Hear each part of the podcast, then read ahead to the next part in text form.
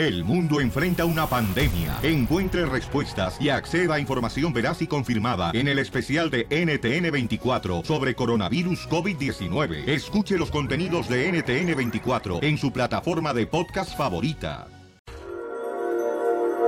Hoy, el mundo de la música hispana llora la muerte de una de sus más grandes figuras. Parácuaro, Michoacán, 7 de enero de 1950. En un hogar humilde, nace un niño que con los años estaría llamado a ser una gran estrella. Su padre, Gabriel Aguilera, de profesión arriero, y su madre, Victoria Valadez, campesina, formaron una familia trabajadora con 10 hijos. Al menor de ellos, lo bautizarían con el nombre de Alberto Aguilera Valadez. A los cuatro meses de edad, la vida le da su primer revés con la muerte de su padre. A los cuatro meses de haber nacido, cuando mi padre murió. Yo no nací para amar. Su madre decide escapar por problemas familiares, primero a Apatzingán, luego a Morelia y finalmente a Ciudad Juárez, donde cuatro años después de llegar, a la edad de cinco años, ingresa como interno a la Escuela de Mejoramiento Social para Menores El Tribunal. De las cosas que más recuerdo, pues, es de que siempre me la pasé internado. Pero sí recuerdo que en las noches pensaba, pues, que ya me quería ir, que quería estar con mi mamá. Luna, tú que la ves.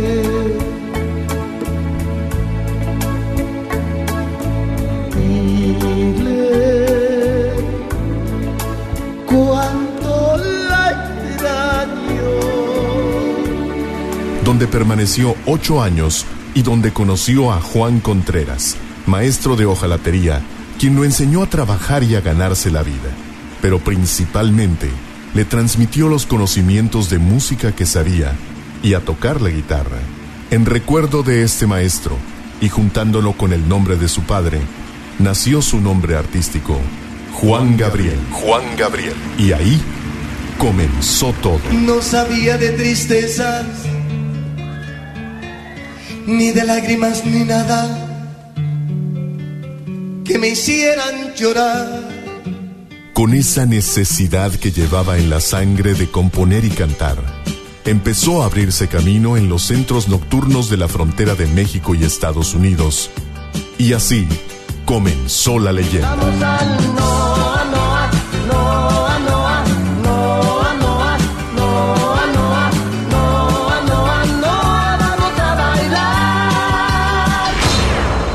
Cantidad de canciones que escribió Juan Gabriel es inmensa. Hay registradas más de 3.000 y otras más están guardadas porque no quiso grabarlas. De hecho, es el compositor con más canciones registradas en la Sociedad de Autores y Compositores de México. Pero claro que me siento muy orgulloso cuando escucho a la gente cantar.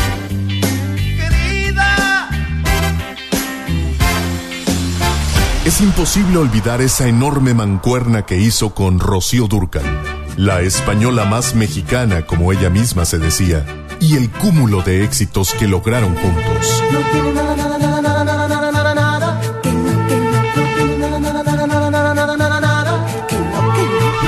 Pero además de Rocío, la lista de artistas de todos los géneros musicales que han interpretado sus canciones es interminable. Qué padre que estamos aquí grabando los dos La Frontera. Para menos. Ya sé que usted se la sabe mejor que yo. Y así como macheteando. A mí me gusta mucho estar en la frontera porque la gente es más sencilla y más sincera. Juan Gabriel, un grande, un éxito. Ahora ya, un inmortal en todas las voces y en todos sus éxitos. Hoy, el mundo artístico hispano llora la pérdida de un ídolo inmenso. Hoy los corazones están rotos sin poder aceptar que ya no está con nosotros. Pero los tiempos de Dios son perfectos y Él ya se encuentra cantando con los ángeles y su legado nos seguirá alegrando para siempre. Valió la pena, ¿verdad? Valió la pena estar buscando dentro del corazón y dentro del alma y dentro del pensamiento frases que se queden y que puedan reconfortar. Una canción no resuelve un problema, pero por lo menos se ayuda un poquito. Hoy, el show de Piolín le rinde homenaje a uno de los más grandes ídolos de nuestro tiempo, Juan Gabriel, el divo de Juárez, se ha convertido en inmortal. Descansa en paz, Alberto, porque Juan Gabriel, él sigue vivo.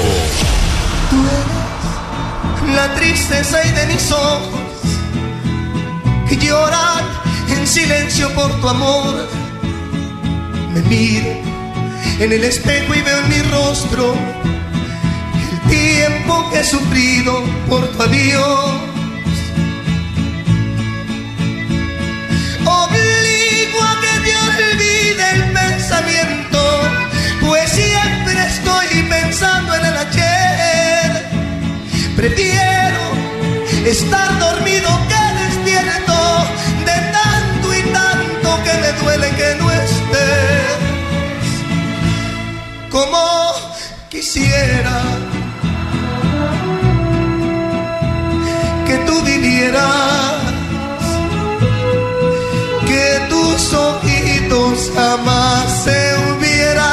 cerrado nunca y estar mirándolos, amor eterno e inolvidable. Pero tarde o temprano yo voy a estar contigo para seguir amándonos.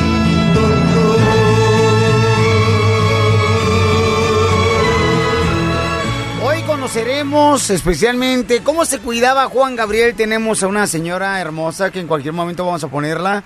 Porque ella ah, convivió con Juan Gabriel en la ciudad de Los Ángeles en una casa donde había una alberca. Ajá. Y también en la ciudad de San José, California. Y cómo es que se cuidaba físicamente Juan Gabriel para verse impecable, ¿no? Antes de que él se descuidó. Entonces, y nos dice qué exactamente era lo que comía Juan Gabriel para cuidarse demasiado, que no sabe cómo fue que se descuidó. Además, tenemos también una persona que mm, radio escucha, que fue el camarada al concierto, al último concierto en la ciudad de Los Ángeles. Y escuchen nada más lo que nos dice él, lo que le dijo una persona que conoce a Juan Gabriel cuando iban saliendo del concierto de Juan Gabriel el viernes pasado en la ciudad de Los Ángeles. Escuchen. Nosotros acudimos al concierto el, el viernes y ya saliendo, este, estaba una muchacha que nos acercó y nos dijo que, dice, se despidieron de Juan Gabriel. Le digo, ah, ¿por qué? Y dice la muchacha, es que ya fue su último concierto, dice, ya va a morir. Y dice él, ¿qué, ¿a quién dijo el brujo mayor o quién? Dice, no, neta, dice, yo me despedí, le aplaudí, me paré y todo. Y ya fue el último. Y dice mi esposa, no, pero todavía va a cantar en el ah, en Anaheim el, en diciembre. Dice, no, ya es el último. ¿No lo vieron cómo estaba malo? Dice, ella supuestamente dijo que era prima de un violini- violinista, ¿no? De él, que no sé qué, que ya estaba bien delicado. Y ella aseguró que era su último concierto el, el sábado. Y tenemos todavía el video, la grabamos bailando porque andaba bien peda la vieja. Pero sí, le atinó, güey. Ajá, bailó como Shakira. Wow. Oye, pero ¿sabes qué curioso? Porque Ajá. mucha gente que fue este fin de semana dijeron que fue uno de los conciertos más espectaculares de Juan Gabriel y que de esa manera fue de que se despidió. Porque yo vi algunos videos, porque a mí no me tocó ir este año, que fue algo que realmente lamento no haberme esforzado un poco más por ir, pero este realmente fue en el Forum en Los Ángeles y eh, fue como un escenario de, tres- de 360 grados, o sea, todo alrededor, bailarines por donde quiera, una orquesta increíble y wow. Bueno, show. pues más adelante tenemos a la señora, este, en solamente siete minutos tenemos a la señora que conoció a Juan Gabriel, es una escucha ella, y que nos dice exactamente lo que comía Juan Gabriel para cuidarse. Y luego vamos a tener a um, Ángeles Ochoa, quien su esposo también y ella trabajó con Juan Gabriel y al Mariachi Victoria Jesús también. Y un imitador que viene aquí a visitarnos, que le dicen el imitador, el negro. Y señores, tenemos cosas que nunca se imaginaron que hacía Juan Gabriel, ¿ok? Estás escuchando el show de Piolín. Vamos a hablar, paisanos, con una señora que conoció a Juan Gabriel, que convivió con Juan Gabriel, que nos va a decir unas historias en las que nadie, nadie más las tiene, en la manera como Juan Gabriel cuando se cuidaba demasiado. Y la tenemos aquí en la línea telefónica y nos va a decir exactamente lo que convivió con Juan Gabriel en varias ocasiones. Si tú conociste a Juan Gabriel, también puedes llamarnos al 1 888 3021 Si alguna experiencia tienes que nadie la tiene, que puedes compartirla con nosotros para conocer más de la vida de Juan Gabriel. Entonces, dígame, ¿cómo fue que usted conoció a Juan Gabriel Hermosa? Ah, yo lo conocí en un funeral cuando murió el papá de la de la notaria Gloria Molina de aquí de, de Los Ángeles, que tenía sus oficinas ahí por la Whittier Boulevard y murió su papá y él, él tenía mucha amistad con la señora Gloria y con su papá de ella, que era el, él, él le decía el tata a- al papá de la señora Gloria. Entonces yo los conocí cuando el funeral de del tata, que yo fui con unas amistades mías que también muy cerca de, de Juan Gravier y que ellos es una familia muy reconocida, muy pudiente de aquí de Los Ángeles y este yo estaba con ellos. Los estuve en el funeral, después otro día, esa noche estuve en el velorio y otro día en el funeral y este iba una hija mía conmigo y mi marido y este ah, eh, una cosa impresionante él un hombre muy elegante un hombre muy delgado muy bien cuidado muy fino él con un porte distinguido. Llevaba un sobrino de él ese día una cosa también que lo traía un, un hijo de un hermano de él. Y este y tuvimos la oportunidad de estar así lado a lado y que me lo presentó Nena mi amiga que íntima amiga de de, de Juan Gravier. Y este pues así fue como lo vi por primera vez.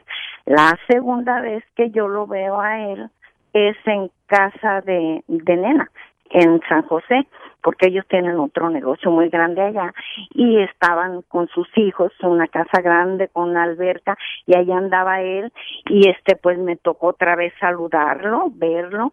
Un muchacho muy callado muy tranquilo un hombre de verdad que inspiraba respeto, pero a la vez sentías como ternura por él, porque muy buen muchacho, ahora sí que se cuidaba mucho, se cuidaba mucho.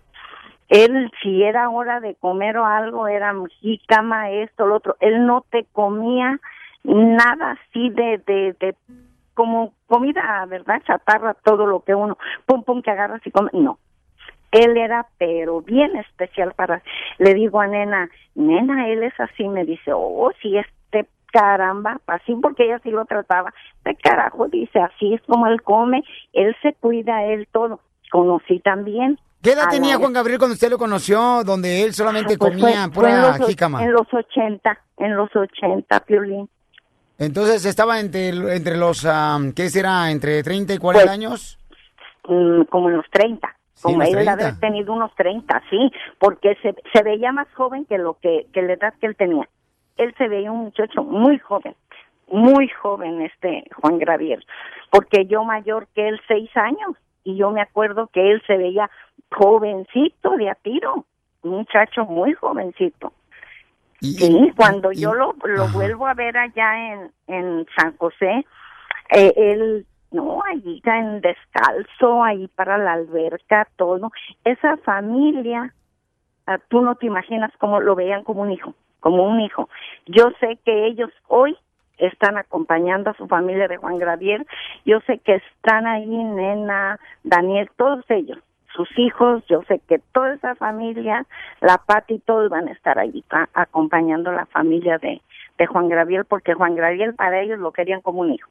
Gracias, señora, por compartir con nosotros esa anécdota, ¿no? Cosas que no sabíamos que Juan Gabriel se cuidaba tanto. Y la señora también me platicó fuera del aire que no entiende cómo Juan Gabriel se descuidó físicamente. Oye, muchos Que se cuidaba radioescuchas- demasiado. Muchos radioescuchas se están llamando que lo miraron muy mal en estos pasados conciertos, ¿eh? Bueno, por la enferme- las enfermedades Sí. que ha padecido últimamente, pues todo tiene sus consecuencias, ya ves. Tuvo que retirarse por un tiempo también para atenderse y su regreso, pues e- era uno de los conciertos más esperados y aún con nuevos discos. Otro disco que también está por salir, que también está en producción, o sea, tantas cosas que aún tenía por hacer Juan Gabriel. Tenemos, señores, a una gran artista, un gran ser humano que es Ángel Ángeles Ochoa, quien también tuvo la oportunidad de conocer a Juan Gabriel, de trabajar con Juan Gabriel. Y también su esposo fue arreglista de varias canciones importantes de Juan Gabriel. Está con nosotros Ángeles Ochoa. Hermosura, gracias por venir con nosotros, mija.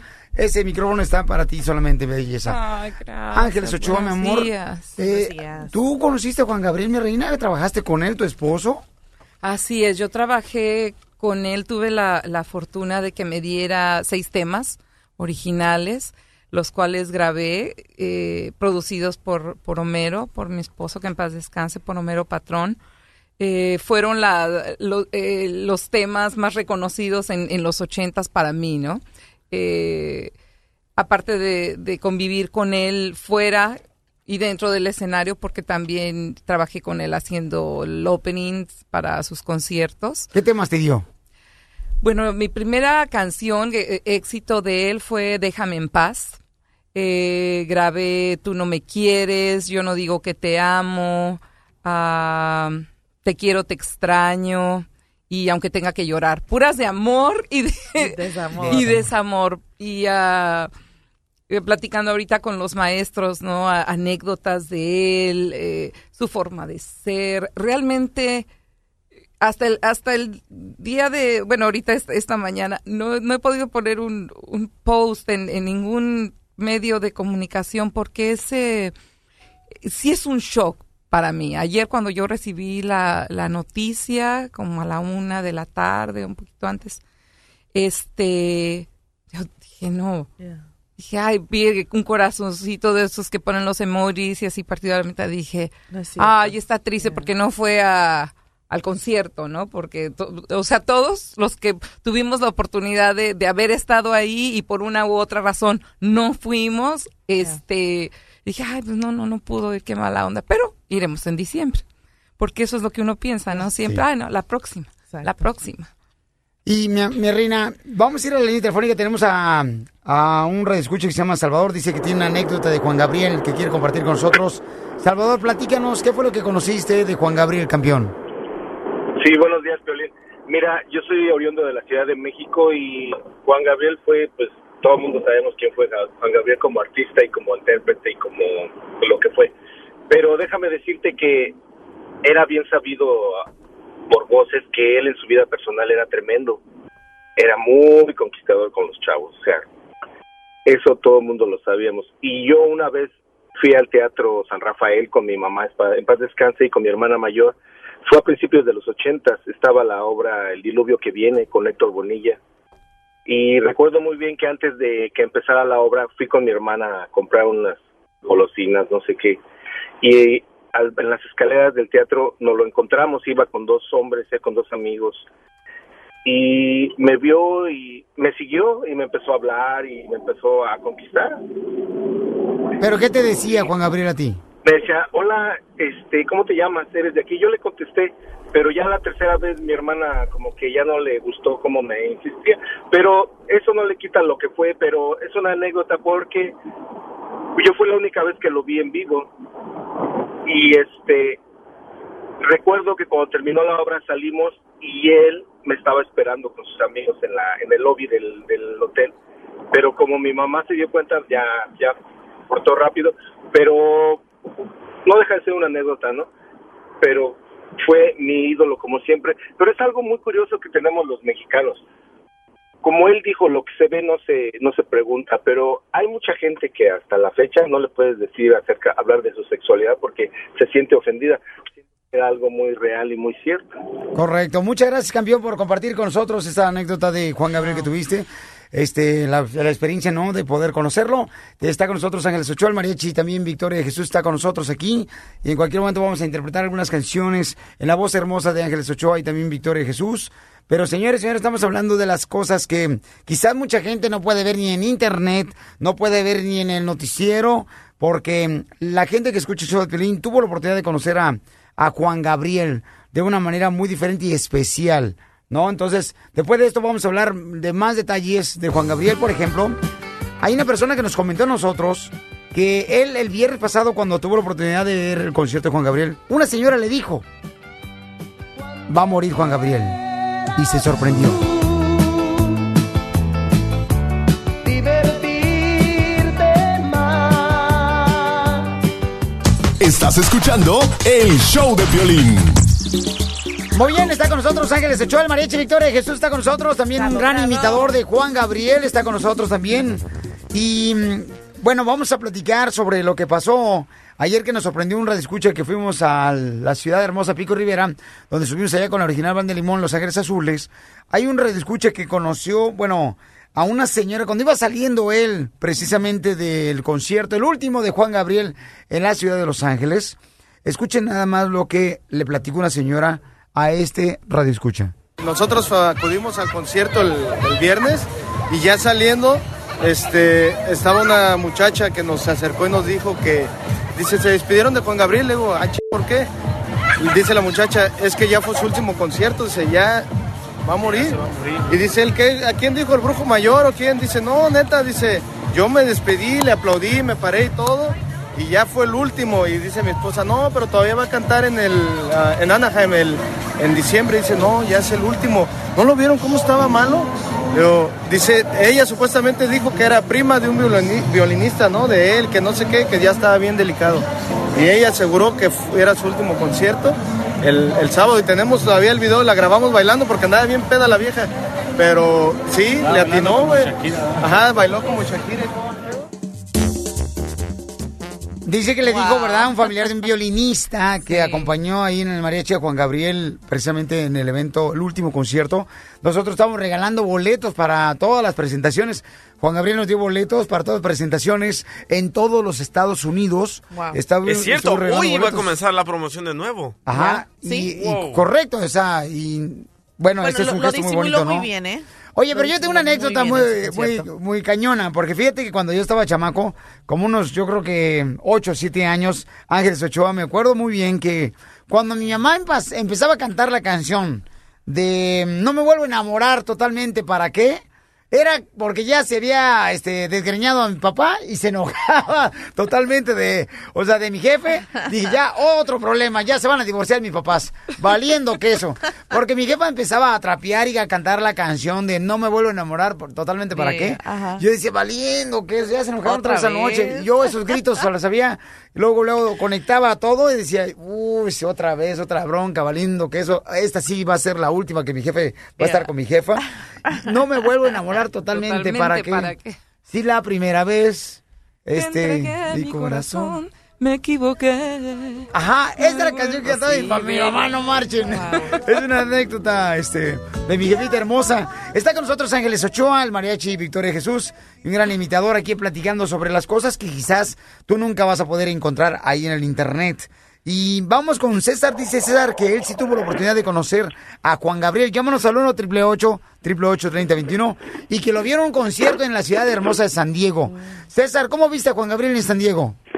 Mira, mi Piolín, este, muy buenos días a todos los invitados que tienes ahorita. Gracias, campeón. Lamentablemente, el fallecimiento de nuestro gran ídolo, este, Juan Gabriel. Este, fíjate que lo que son las cosas. Primero por nada, no es por ofender, este, yo el año pasado todo lo miré en Los Ángeles.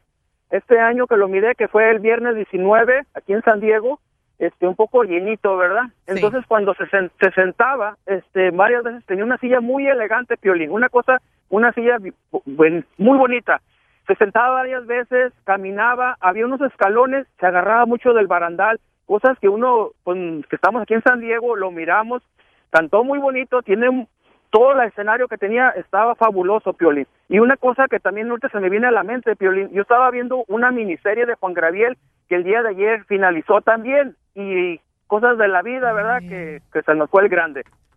Muy bien, gracias campeón por compartir con nosotros este, esa anécdota. Ángeles Ochoa, mi amor, entonces tú convivías con Juan Gabriel porque tu esposo pues era el arreglista de sus canciones, convivías y trabajaste también como una gran cantante de México, Ángeles Ochoa. ¿Qué es lo que realmente no ha salido en internet y noticias que tú conociste de Juan Gabriel? Algo así impactante que tú dices tú, esto nadie lo sabe, lo tengo yo en mi corazón. Ah, realmente su forma de ser, el señor como yo te decía, ¿no? Conmigo siempre fue muy cariñoso, muy atento, muy detallista. El año pasado en el Rose Bowl se le hizo un homenaje durante Mariachi USA y llegando yo a mi camerino me encuentro un arreglo floral divino y con una tarjeta y era, era de él, ¿no? Eh, dándome las gracias por interpretar sus temas y, y, ah, y diciéndome muchas gracias y, y- y deseándote mucho más éxito siempre. Con amor, Alberto. Y no sé, a mí me, me desconcertó porque dije, wow, sabe que estoy aquí, sabe que se le va a, a hacer este homenaje, O sea, ¿no? todo. Y tuve la oportunidad de, de cantar, cantar repertorio de él. Yo pienso que como intérprete, eh, el tener un compositor tan, tan rico, ¿no? En, en, en sentimiento, en, en amor, en, en eh, desamor, todo lo que el Señor escribía, cómo transmitía. Ahorita que dices tu mamá, cuando la escuchabas cantar, qué conexión tan increíble, ¿no? Y son tres o cuatro eh, décadas, ¿no? De, de música. Eh, yo como intérprete de música mexicana, de, de mariachi, valoro enormemente el, eh, el legado que dejó él a nuestra música en el aspecto de composición. Y, y como yo les decía, era, una, era un trío maravilloso de talento. Eh, Juan Gabriel como compositor, Homero Patrón como arreglista y productor de él, Esposo. y Rocío Durcal. Esa tercia eh, para mí es la mejor intérprete de Juan Gabriel. Eh, las canciones como la señora las interpretaba, nadie las podemos interpretar. Fue lo que nos marcó. Fue- exactamente, y, y era, y también es la- una etapa súper prolífica en los ochentas, ¿no? De, ah, del 81 hasta, ah, para mí hasta querida, ¿no? Marcó una etapa de riqueza musical enormemente. Tenemos un redescucha, Ángeles Ochoa, que dice que estuvo en la casa de Juan Gabriel y va a platicarnos qué es lo que vio de Juan Gabriel. El show de Piolín. Realmente, señores, el Juan Gabriel que muchos de nosotros no vamos a poder encontrar ni siquiera en internet ni en las ah, ni en los reporteros de los ah, ni en los reportes de noticias. Este, por ejemplo, tenemos aquí a Ángeles Ochoa, una gran mujer, un gran talento mexicano que ha llevado nuestra música folclórica por todo este continente, Ángeles Ochoa, quien trabajó con Juan Gabriel. Pero vamos ahorita rápidamente a hablar con Alma. Alma dice que ella fue a la casa de Juan Gabriel. Almita, gracias por tener paciencia, hermosa. ¿Y cómo fue que llegaste a la casa de Juan Gabriel? ¿Y qué es lo que viviste con él, mi amor? ¿Qué es lo que viste? Wow, buenos días, y muchas gracias por darme la oportunidad de hablar con ustedes y expresar unas palabras a nombre de este señor grandioso, Juan Gabriel. Este, mire, yo lo conocí en 1980. Yo vivía en Ciudad Juárez y este, en aquel entonces, pues no era tan famoso, pero había una, ah, mi concuña, su hermano, este, trabajaba para él y nos dijo, oye, los invito a una fiestecita que va a tener este este muchacho Juan Gabriel que se va a hacer famoso y y bueno fuimos a su casa y, y entramos y una persona como nosotros tan sencilla bienvenidos a su casa y, y estuvimos platicando tanto con él tan eh, no no puedo ni describir las palabras de cómo esta persona era en realidad y, y fue siempre fue siempre después este yo en 1985 este, bueno, yo me casé y en 1985 me lo volví a encontrar en un restaurante allí en Juárez. Y ya estaba embarazada yo de mi hija. Y le digo a mi esposo, mira, mira, Juan Gabriel, míralo. Y lo, le digo, me voy a levantar a saludarlo, él se acuerda de mí. Y dice, no, no, no, no, no. Le digo, sí, sí. So, me levanto y voy a la mesa y ya estaba con otras personas, ya, había como 20 personas con él y todo. Y luego le digo, señor Juan Gabriel, y lo voltea y me ve y dice, hola, preciosa. Y me le digo, ¿se acuerda de mí? Y me dice, tú estuviste en mi casa hace unos cuatro años. Digo, sí. Me dice, mira, se levanta y me agarra la panza y me dice, ay, traes una princesa. Le digo, sí, va a ser niña. En ese entonces era, tenía la canción Querida. Y me toca mi panza y empieza a, to- empieza a tocar la canción Querida, a tocándome, a tocándome mi panza donde está embarazada de mi hija. Y le digo, ay, señor, le digo, nadie me había hecho esto. Y lo me dice, es que yo soy muy especial. Y luego le digo, ah, yo quiero su disco. Y lo me dice, mira, apúntame tu dirección aquí, mija, y yo te lo voy a mandar. A los cuatro días recibo el, el, el CD en mi casa con un ramo de flores. Dice, para esta, para esta princesa que pronto llegará. Mi hija nació, mi hija nació en marzo y yo lo vi a él en, en enero. Yo todavía tengo el CD de querida, este, firmado por él. Y siempre se siempre se le enseño a mi hija. Le digo, mira, mija, cuando sale, cuando sale la canción, digo, mira, mija, Juan Gabriel fue la primera canción que te cantó a ti. Era una persona increíble, sencillísima, platicaba con uno como si nada, eh, hermosa, hermosa. Lo he seguido tanto. Este, en El Paso hay un muchacho que se llama Aarón, eh, que voz y estilo, que, toca en un restaurante ahí en, am, en El Paso. Y él me mandó una invitación porque se iba a presentar ayer y él iba a estar con él. Pero yo por otra, por otro compromiso de una tragedia que no sé si su- que pasó aquí en Alburquerque de una niña, no pude ir. Y mire lo que pasa. No pude ir a volverlo a ver.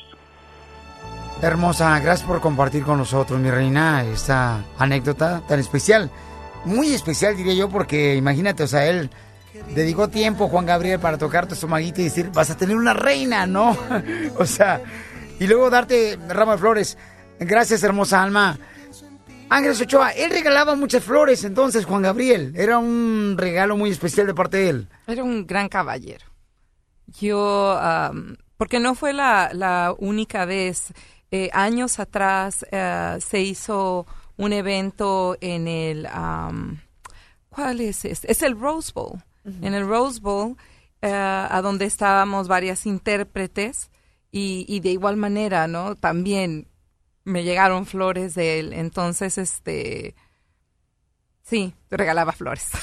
en pocas palabras, me quedo sin palabras. Por eso soy cantante. Bueno, más adelante vamos a hablar, en solamente unos ah, cinco minutos vamos a hablar con ah, Alonso, quien fue a la escuela de Juan Gabriel. Y cada uno de ustedes puede compartirnos sus anécdotas, sus experiencias que vivieron con Juan Gabriel. Llamen, por favorcito, paisanos, al 1 888 3021 porque queremos conocer a Juan Gabriel, que nunca apareció esas anécdotas que ustedes están compartiendo con nosotros, ni en televisión, porque eso lo hacía sin necesidad de que hubiera una cámara y que se exhibieran los detalles tan hermosos que hizo el gran Juan Gabriel. Antes de eso, vamos a irnos con um, Ángeles Ochoa para que nos interprete una de las canciones. Platícame de Amor Eterno, hermosa. Esta tiene historia, son arreglos de tu esposo. En paz Sí, descanse. sí, ese es arreglo y producción de él. Grabaron ese álbum en, en los años 80, como te decía yo, que fue una, una etapa donde pudieron lograr un equipo de producción maravilloso y que han dejado este legado de, de canciones, ¿no? Lo que yo sé de, de esa grabación es... Eh, ¿A quién le dedicó esa canción Amor Eterno? Pues Juan lo que, Gabriel. a lo que todos sabemos, a su madre, ¿no?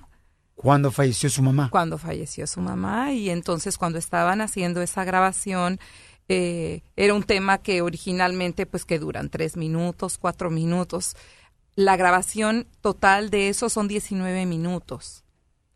19 minutos. La original. La original, como quedó. Hicieron la edición para hacerla para, para el disco, que en el disco no sé cuántos minutos sean, cinco, cinco. seis, algo así. Pero lo que, lo que, lo que quedó en cinta fueron 19 minutos, ¿no? Y eso era con intervenciones, de- repeticiones, con otras estrofas, pero Homerito me dijo, no, dice, eso era el score, dice, era como de un metro de altura, ¿no? De estar pasando eh, la música. Escuchemos Amor Eterno, la voz hermosa de Ángeles Ochoa, quien trabajó también con Juan Gabriel, con el mariachi Victoria de Jesús.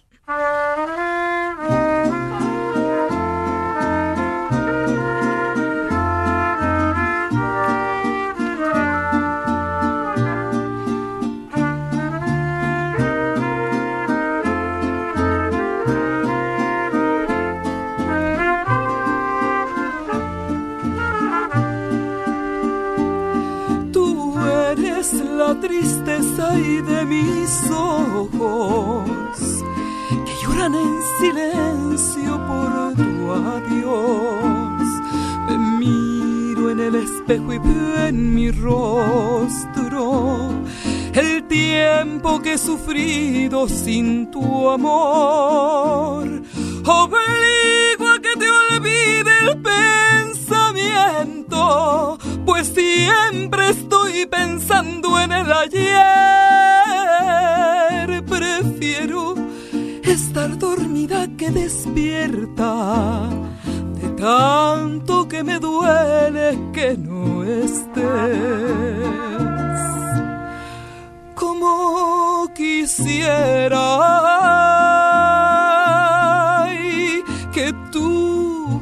vivieras,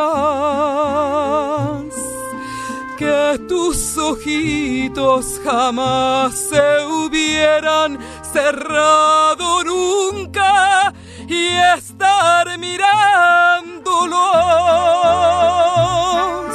Amor eterno,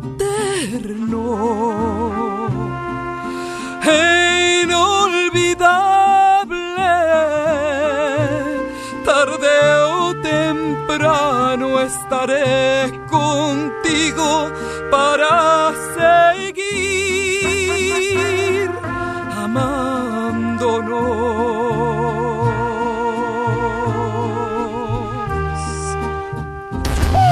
Escucha el show de Piolín, el show número uno del país.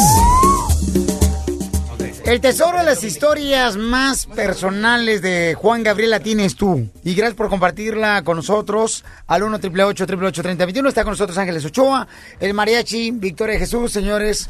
eh, les agradezco mucho por su paciencia. Y tenemos aquí a Alonso. Me comenta Alonso que él fue a la escuela de Juan Gabriel que tiene en la ciudad hermosa de Ciudad Juárez. Alonso, platícame, ¿qué edad tenías y qué edad tenía Juan Gabriel cuando lo conociste? Sí, buenos días, Pelín. Este, tenía siete años, hace como 15, 16 años que yo estuve ahí en, en el colegio de Juan Gabriel de música que tiene él ahí, en Juárez. Y este, ahí, ahí estudié por un año eh, en el colegio de él. Ahí lo conocí dos, tres veces que fue, eh, pues era escuela de música, teníamos coro, teníamos que participar. ¿Pero qué te decía Juan Gabriel cuando tú lo conociste, campeón? ¿O qué le decía a los demás estudiantes como, como tú que ibas a aprender música? Eh, yo nunca hablé directamente con él, pero él siempre nos hablaba así en, en, con grupo y todo. Nos decía que le echáramos ganas, que siempre, siempre tuviéramos que triunfar en lo que sea. Dijo, si no es en la música, es en lo que, en, lo que sea, pero tenemos que ser únicos como somos. Y esas palabras nunca se van a olvidar de él. Eh, yo era solo una, un solo niño cuando lo conocí y me inspiró mucho hasta ahorita. Fíjate, no, me encantó lo que acabas de decir que compartía Juan Gabriel. Tienen que ser únicos y tenemos que triunfar. Gracias, Alonso, por compartir con nosotros esa anécdota tan hermosa de Juan Gabriel. Y vamos con ah, Diego. Diego tiene una historia en la que mm, nos dice especialmente, señores. Ah, Diego colgó. Ok. Bueno, pero miren, hay una historia que me platicaron ahorita fuera del aire, donde mm, es la persona que estaba, su papá en el hospital, carnal, el que colgó. Sí, nos contó de que estaban en el hospital y El no te- papá- el papá no, te- y no tenían dinero para pagar la cuenta. De un radio escucha, ¿verdad? De, de- ajá, de un radio escucha y que de repente miró a Juanga, Viri- a Juanga en el pasillo del hospital y los miró a ellos llorando ah, un poco malos y les dijo, ¿qué les pasa? Mira, es que no tenemos dinero, mi padre está, está muriéndose. Para pagar la cuenta de las atenciones médicas de- del papá. Y Juanga ofreció a pagar todas las cuentas del señor y las pagó. Qué bárbaro. No, no, no, está cañón. Este, dice acá también Javier, trabajó con Juan Gabriel. Javier, ¿tú trabajaste con Juan Gabriel? Sí, bueno. Sí, ¿en- en- ¿de qué manera trabajaste con Juan Gabriel, paisano Javier? Oh, mira, Ja- ah, Piolín, primero que nada, para saludarte. Y Gracias, campeón. Tengo aproximadamente como 11 años aquí en Estados Unidos. Sí. Y los son casi los 11 años que, que tengo aquí. He tratado de hablar contigo y precisamente ahora fue cuando entró la llamada. Pues gracias, hermano, por esforzarte en llamarnos y te agradezco mucho. ¿De qué manera tú trabajaste con Juan Gabriel? Mire, yo trabajé en la casa de él en el rancho que ten- tenía o tiene aquí en Nuevo México. Y yo era el que me encargaba de que sus ah, ah, lugares cuando venía tuviera todo en orden. De hecho, hablé con él, pero de eso ya hace como siete años. No más que ah, desafortunadamente pues me tuve que ir a México. Yo soy de Chihuahua. ¿Y qué era lo que hacías tú para la casa de Juan Gabriel? Ah, pues más que nada me encargaba de, de ayudarle a que ah, estuviera todo en orden para cuando él venía, que hacía sus fiestas, para sus cumpleaños, ¿no? porque siempre a casi la ma- a veces la mayoría del tiempo cuando él festejaba sus cumpleaños él venía aquí a Nuevo México Ahí lo festejaba su cumpleaños Juan Gabriel en Nuevo México, en su rancho. sí pero eh, ajá.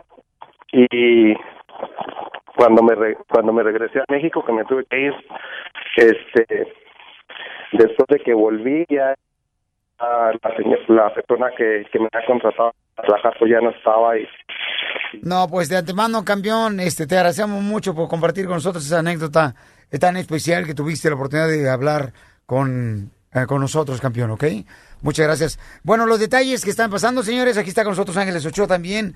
Eh, tengo entendido, Ángeles Ochoa, que Juan Gabriel tenía casa en casi toda la ciudad donde él se presentaba, porque a él le gustaba más descansar en su casa que en un hotel. Que en un hotel, eso sí. ¿Verdad, Ángeles? Eso sí, le gustaba más ah, viajar en carretera que en avión. No le gustaba viajar en avión. De preferencia no. Fíjate nomás, entonces, ¿cómo lo convencían? Este, tu esposo trabajó con él, tú también. ¿Cómo lo convencían para viajar en avión a Juan Gabriel? Pues cuando eran distancias grandes, Ajá. ¿verdad? Y que el, el- No tenía opción. no tenía opción Que le porque tenías el, concierto al siguiente día, ¿no?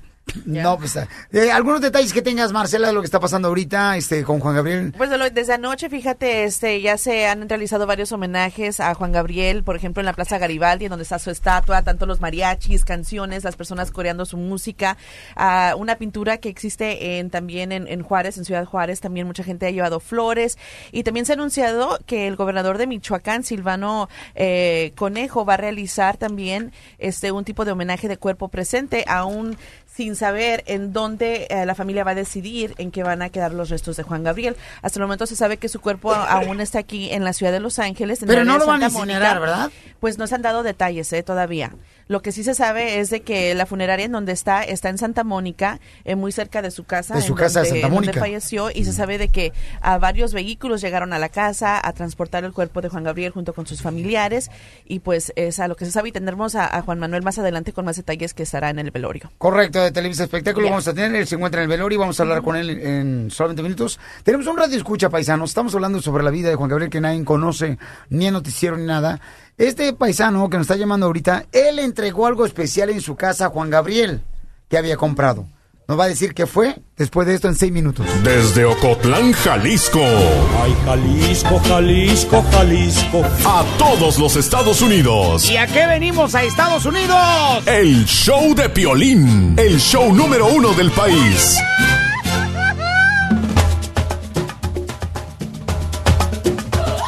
Estamos hablando, paisanos, de la vida de Juan Gabriel, de cosas que cada uno de ustedes está compartiendo con nosotros. O sea, tú estás compartiendo esas historias que has vivido muy de cerca con Juan Gabriel. Está con nosotros Ángeles Ochoa también. Y ahorita el abogado nos va a platicar, el abogado de inmigración. Él estuvo precisamente ayer en el apartamento, en la casa de Juan Gabriel. Nos va a decir algo especial que vio que hizo Juan Gabriel a las 5 de la mañana antes de fallecer. Él nos va a decir los detalles, pero vamos rápidamente hasta México, donde se encuentra Verónica del Castillo. Nos va a platicar esta gran reportera de TV Azteca, donde estaban pasando la serie de televisión de la vida de Juan Gabriel.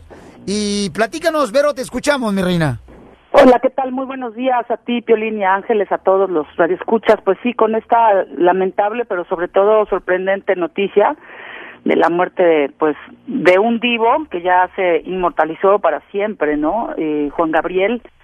Eh, y pues sí, Alberto Aguilera Valadez eh, tuvo una vida muy golpeada. Eh, Piolín, yo quisiera decir que de los artistas que, que conozco, que sé quiénes son, eh, es el de mayor resiliencia, esta capacidad de levantarse ante la adversidad, con esa infancia tan golpeada, eh, un niño que fue golpeado, un niño que fue abandonado por su madre, eh, su padre murió muy joven. Híjole, la verdad es que siempre, siempre tuvo el corazón para cantar, siempre tuvo la capacidad de salir a un concierto y en lugar de deprimirse y llorar y esconderse, como la mayoría de los artistas, él salía a cantar, salía a bailar y el público, pues yo creo que el abanico del público, de la audiencia que tenía Juan Gabriel, nadie la ha tenido, desde los intelectuales hasta los más populares, eh, puso a bailar hasta el macho más macho y hasta el homofóbico más homofóbico, los puso a bailar. Y sí, eh, terminó anoche la serie hasta que te conocí una coproducción de Azteca, eh, me parece que con Telemundo, maravillosa, y bueno, hoy se anunció debido a esta sorpresiva mu- muerte que va a volver a empezar después del noticiero de A la Torre. De Hechos, va a volver a comenzar la serie desde el, el capítulo 1, está muy bien hecha, eh, se ve que le invirtieron bastante, está impresionante y toca todos los corazones esta serie, deberían de verla. Gracias, Verónica del Castillo, mi reina, por compartir con nosotros esa historia tan importante, mi amor, que hoy comienza una vez más la vida de Juan Gabriel allá en México y aquí en Estados Unidos, en Telemundo, comienza el día de hoy. Eh, gracias, Verónica. Estaremos al pendiente, mi amor, viéndote en Al Extremo, en TV Azteca, aquí en Estados Unidos. Y tenemos a un paisano que nos va a platicar qué fue lo que le llevó a la casa de Juan Gabriel. Antes de irme con la historia que tiene el abogado, muy impresionante. Voy a irme ahorita con el paisano que se llama Edgar. Edgar, ¿qué fue lo que le llevaste a Juan Gabriel a su casa, campeón? Sí, eh, Piolín, muy buenos días y gracias por la oportunidad. Eh, yo tuve la, la dicha y la suerte va de irle a entregar a la casa de él un carro que él había comprado en la ciudad de Newport Beach. ¿Qué carro compró Juan Gabriel? Eh, ¿Puedo decir la marca? Sí, claro. Sí, eh, fue un Mercedes-Benz, ¿Era dos puertas, cuatro puertas? eh, dos puertas convertible. Convertible. ¿Y tuviste la oportunidad de saludarlo a él o cómo supiste que era ese carro para Eh, Juan Gabriel? Sí, eh, tuve que mentir eh, porque la persona que me, eh, me abrió el portón para recibirme eh, quería firmar y le dije que tenía que ser el, el señor, va, eh, porque esa era la orden que me habían dado, pero era mentira. Yo lo que quería era tener la oportunidad porque sabía que no iba a tener otra oportunidad en mi vida de poder ver al señor. Pero, ¿y cómo sabías que era el carro de Juan Gabriel para poder exigir de que tú tenías que recibir la firma de él? Eh, porque él llegó al dealer a comprarlo y yo no tuve acceso a entrar a la oficina donde él estaba haciendo la compra. Y todo el mundo dijo, ¿qué crees? Acaba de llegar Juan Gabriel a comprar un carro, no marches, ¿quién se lo va a entregar? No, y, y yo tuve que, en lo que se fue el señor, yo fui con el vendedor y le dije que si el carro había que hacerlo delivery. Y me dijo, sí. Le dije, por favor, yo te pago lo que sea, pero mándame a mí. Dijo, no te preocupes, yo te voy a mandar". ¿Y qué te dijo Juan Y Gabriel sí, cuando le eh, entregaste el papel para que firmara ya eh, de aceptar su carro que le llegaba pues este impecable? Sí, él estaba, él estaba platicando con unos señores así como en un jardincito y la muchacha fue y le dijo y, y él dejó de platicar y vino y, y me firmó y, y me dijo muchas gracias por tu trabajo, pero eh, me dijo, mi hijo, espérate. Le dije, ok, y me regaló 200 dólares. Wow. ¿Eso cuándo sucedió, campeón? Ah, eso ya tiene aproximadamente unos 12 años. 12 años cuando él compró ese Mercedes y se lo llevaste tú. ¿Y cómo saliste de la casa pero- Juan Gabriel, campeón? O sea, ¿cómo saliste? ¿Y qué Pero- color era el carro? Lo, lo que lo, lo, de- lo que sí no no no fue tanto lo del dinero verdad yo lo que quería era era verle pero lo que vi en él que es una mirada muy eh, llena de cariño eh, por parte de él eh, cuando cuando él me vio Pero no le dijiste, oye, no, no, mire, no me dé el dinero. Pues eh, ya, ya lo conocí, con eso es suficiente. no yo, yo le dije que, que que gracias y la verdad que era un gusto para mí saludarlo me dijo el gusto es mío Eh, Dios te bendiga mi hijo Qué bueno, campeón. Muchas gracias por compartir con nosotros esa anécdota tan hermosa, que esas son las historias más grandes que le comento yo a Ángeles Ochoa y a, y a todos ustedes, paisanos, de que estas historias que ustedes han vivido con Juan Gabriel, pues no van a poder encontrarse en el noticiero, ni tampoco las van a encontrar en la internet, sino uh, tú me las das, las compartes y eso es lo más hermoso, ¿no? Ángeles Ochoa trabajó con Juan Gabriel, su esposo fue arreglista de varias canciones exitosísimas de Juan Gabriel. Así es, de una etapa muy, muy rica y Sí. eh, en, en música, ¿no? En temas que son, pues, únicos, legendarios, ¿no? Amor eterno, costumbres, querida, hasta que te conocí. Ah, bueno, es que son muchísimos, Tantos. pero muchos grandes éxitos. Ángeles Ochoa, señores, una gran voz mexicana de nuestro de nuestra cultura, nuestra voz folclórica de México, va a interpretar una canción de Juan Gabriel aquí con el mariachi Victoria Jesús y luego vamos a escuchar la historia en la que el abogado de inmigración Les Galvez estuvo en la casa, en el apartamento de Juan Gabriel en Santa Mónica, donde le platicaron una historia, señores, donde dicen que a Juan Gabriel lo vieron a las 5 de la mañana en un balcón y no va a decir qué estaba haciendo Juan Gabriel. Pero antes de la canción, ¿Cuál canción vas a interpretar, hermosa? Costumbres. Costumbres de Juan Gabriel Ángeles Ochoa con el Mariachi Victoria Jesús, aquí en vivo para cada uno de ustedes, campeones. Tú que estás escuchándonos, que estás disfrutando este programa especial, gracias de ver por llamarnos al 1 888 3021 porque tú no puedes compartir esas historias que tú viviste al lado de Juan Gabriel.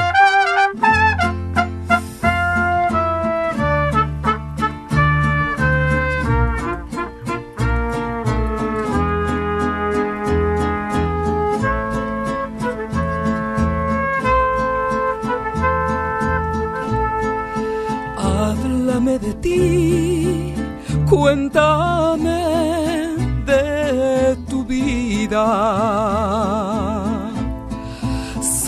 Sabes tú muy bien que yo estoy convencida de que tú no puedes, aunque intentes olvidarme, siempre volverás una y otra vez, una y otra vez, siempre volverás. Aunque ya no sientas más amor por mí, solo rencor. Yo tampoco tengo nada que sentir y eso es peor. Pero te extraño, como te extraño. No cabe duda que es verdad que la costumbre es más fuerte que el amor.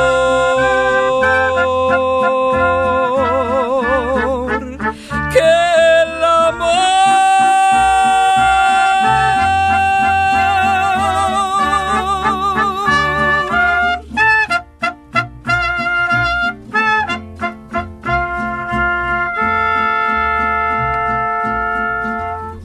Difícil interpretar en este momento esas canciones, Ángeles Ochoa. Sí. De Juan Gabriel. Sí, sí, sí. Muchas emociones, mucho, mm, muchos recuerdos. Cuando yo grabé esta canción también años atrás y ah, el arreglo original lo hizo mi esposo. Homero se lo hizo a, a Rocío, a Rocío Durcal. Y cuando salió el disco, recibí la llamada de Alberto, del señor Juan Gabriel, eh, felicitándome y, diciéndome, y, y qué lindo, dice Homero, hizo nuevamente el arreglo. Y le digo, no, no me lo quiso hacer. ¿Cómo? Le digo, no, porque él me dijo, yo no hago el mismo arreglo dos veces. Y ya se lo hice a Marieta, pero a ti te lo va a hacer otro maestro. Y me lo hizo el maestro Pepe Martínez, que es también un arreglo precioso. Y, y, y Juan Gabriel, Alberto se, se atacaba de la risa. No puedo creer. Dice, total, que mi maestro no cambia. No le dije, no. Aunque sea la esposa, no me tocó arreglo original. Porque estaba intrigado a darle ese talento tan hermoso de paz descanse de tu esposo a Juan Gabriel. Exactamente, porque él no hacía el mismo arreglo eh, dos veces. Así es de que los arreglos que le hizo a, a Rocío Durca, la Lucha Villa, todo lo que hacía el, eh, el señor Alberto no era intocable ya después ya me lo yo yo yo ya recibí los arreglos la mis- es el mismo eh, un arreglo no se cambia y aquí los maestros no no me dejarán mentir reinstrumentan Cambio, cambiarán uno o, dos acordes, pero realmente la, la idea original es como amor eterno. ¿Quién va a cambiar ese tema? Lo, lo toquen como lo toquen en el género que sea, la línea musical está ahí. Está y esa es la grandeza de Juan Gabriel. Así, vamos ahora con la anécdota, señores, que tuvo apenas este fin de semana el abogado Alex Gálvez de Inmigración. Abogado, platíqueme, entonces, usted estuvo en la casa de Juan Gabriel. Sí, ahí afuera ayer en la noche, cuando pues eh, salió las noticias que había fallecido y después en días que se supo dónde falleció, tengo amigos ahí en, el- en los medios, ahí estaba cerquita y, fui a ver qué, es lo que estaba pasando. Y uno de los señores que vive en, en el edificio al lado de donde murió él es un latino y nos contó que a las 5 de la mañana él vio una persona en el techo Porque este donde se queda eh, Juan Gabriel, donde se queda ahí, nadie está. Siempre ese edificio siempre está como solito. Y siempre Ahí mucha- en Santa Mónica, en donde Santa Mónica. falleció Juan Gabriel. Exacto, ese edificio siempre está solo, pues, pues nunca está- nadie está ahí. Y cuando alguien está ahí, es unas cuantas veces al año. Cuando vieron a esta persona en el techo, pues este señor que es latino lo reconoció y dijo que a las 5 de la mañana, en domingo, antes de que murió, vio a una persona que se parecía como él, que estaba viendo hacia el mar, meditando. A las 5 de la mañana Sí. Juan Gabriel estaba ahí. Sí, a las 5 de la meditando en el balcón. Exacto. Que viene siendo el día de ayer. El día de ayer, casi, pues dis- dicen que murió como a las 11.30 y algo de la mañana y él a las 5 de la mañana estaba en el balcón meditando, como rezando, viendo hacia el mar, solito. Y es algo que nunca, pues, nunca iba a pensar que en unas cuantas horas iba a fallecer. Una madrugada después de su concierto. ¿Habrá Exacto. sentido Juan Gabriel que ya iba a fallecer, que por eso se levantó a las 5 de la mañana para orar y mirar el mar y pedirle a Dios fortaleza? Pues he sabido que, que él no dormía durante la noche, tenía su horario de músico, ¿no? Eh, eh, crear durante la durante día. noche y irse a dormir 6, 7 de la mañana y ya se levantan un poquito más tarde, pero es la, la parte creativa de un, de un artista, ¿no? La noche está llena de magia, de silencio y nadie interrumpe y es este es y, lo que y el era una Señor persona hacía muy también. espiritual, meditaba bastante. Sí. He, he leído en estas últimas horas a comentarios de los artistas, incluso Noel Shaharis eh, de Sin Bandera, él estaba comentando de que él tuvo un, un encuentro con, con ah, Juan Gabriel y que en ese momento él aprendió mucho sobre la meditación, espiritualidad y sí, eso es algo muy precioso de Juan Gabriel que no mucha gente conocía. Muy bien, estamos hablando aquí con este Ángeles Ochoa y también cada ustedes. Gracias por compartir con, con nosotros, ah, abogado, esta historia tan hermosa y de Juan Gabriel. Y vamos ahora con Emanuel. Dice que su papá trabajó de jardinero de una de las casas de Juan Gabriel. Emanuel, entonces tu papá trabajó, ¿en qué casa de Juan Gabriel trabajó tu papá de jardinero, campeón? Buenos días, Pelín. Eh, sí, mira, mi papá trabajó aquí en la casa del Paso. Eso ya tiene más o menos como unos 20 años, más o menos. Pero le daba mucho orgullo a mi papá. Mi papá nunca fue una persona de ídolos ni nada de eso. Pero ahí era una excepción, pues porque trabajaba para él y a él le gustaba mucho cómo él se portaba. Era muy sencillo. Eh, de hecho, pues nosotros nos burlamos poquillo, le decíamos que era que era su amante y este y lo otro, pero dice, no, no, él siempre me ha respetado, nos llevamos muy bien. Este, él iba en las mañanas, precisamente lo que dice la, la señorita Ochoa, este, en lo que andaba trabajando mi papá por la mañana, él aún estaba despierto, y le decía, ¿qué? Vamos por un café, y se subían en su camionetita, una Datsun 79, que aún en aquel entonces pues era muy antigua, y llegaban a la gasolinera por el café, muy sencillo, llegaba saludando a todos. Y yo digo que mucha gente que lo conoció, pues está de acuerdo con lo mismo, una persona muy sencilla. Oye, pero tu papá alguna vez eh, platicó con Juan Gabriel y qué fue lo que conversaron cuando él trabajaba eh, como jardinero.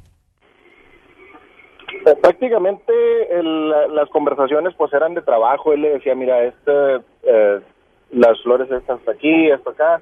Era más o menos sus conversaciones, no tuvieron eh, conversaciones muy profundas ni nada de eso, pero pues siempre lo que lo que destacaba mi papá era que era una persona muy amena, muy sencilla y este sí que que no cuando alguien le pedía un autógrafo o algo así pues como que le daba un poquito de pena a él. Eh, obviamente eso fue pues ya bastante tiempo, como fue creciendo la historia, fue creciendo la leyenda, pues él se tuvo que ir dando su lugar, ¿verdad? Y yo digo que ya ahora pues ya se ha completado una una vida muy histórica. Muy bien, gracias campeón por compartir con nosotros esa historia, ese Wow. tesoro tan grande. Y le, le agradece a tu papá también, hijo, de, de mi parte, por favor. Vamos con Candelaria y tenemos a Ángeles Ochoa aquí- aquí en el show de Pelín, señores. Eh, Candelaria no podía caminar y ella tiene una historia, una anécdota de Juan Gabriel. Candelaria hermosa, platícanos. Sí.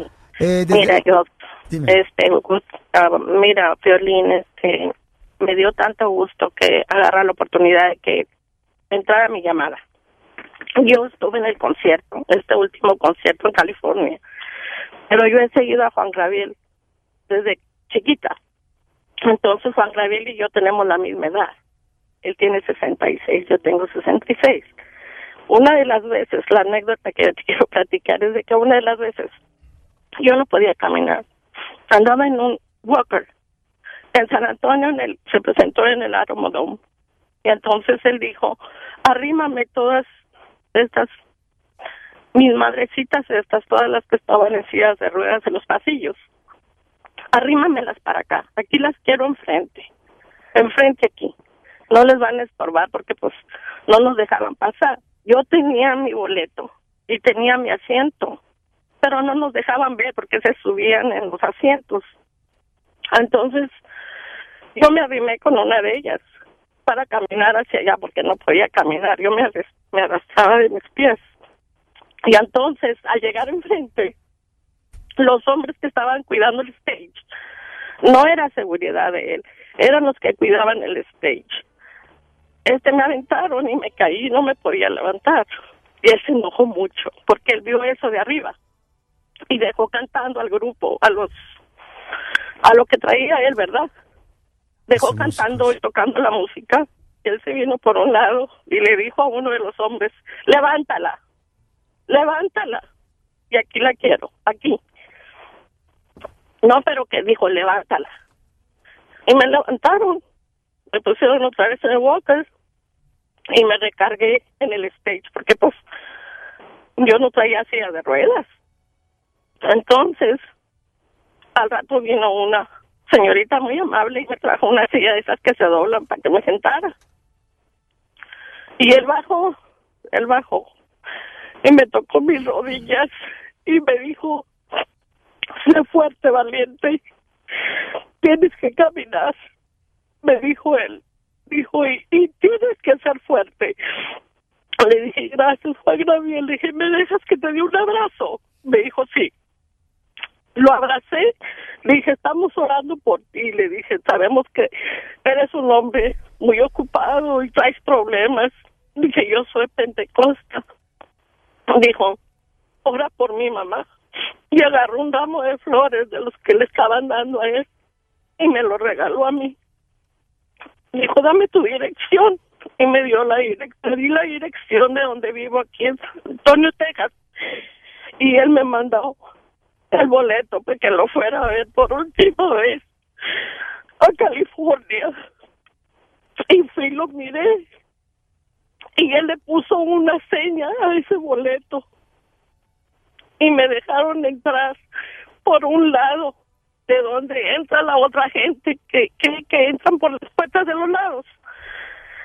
Y estuve ahí en un lado y él me vio y me hizo con, se tocó su corazón y luego me estiró la mano que era para mí.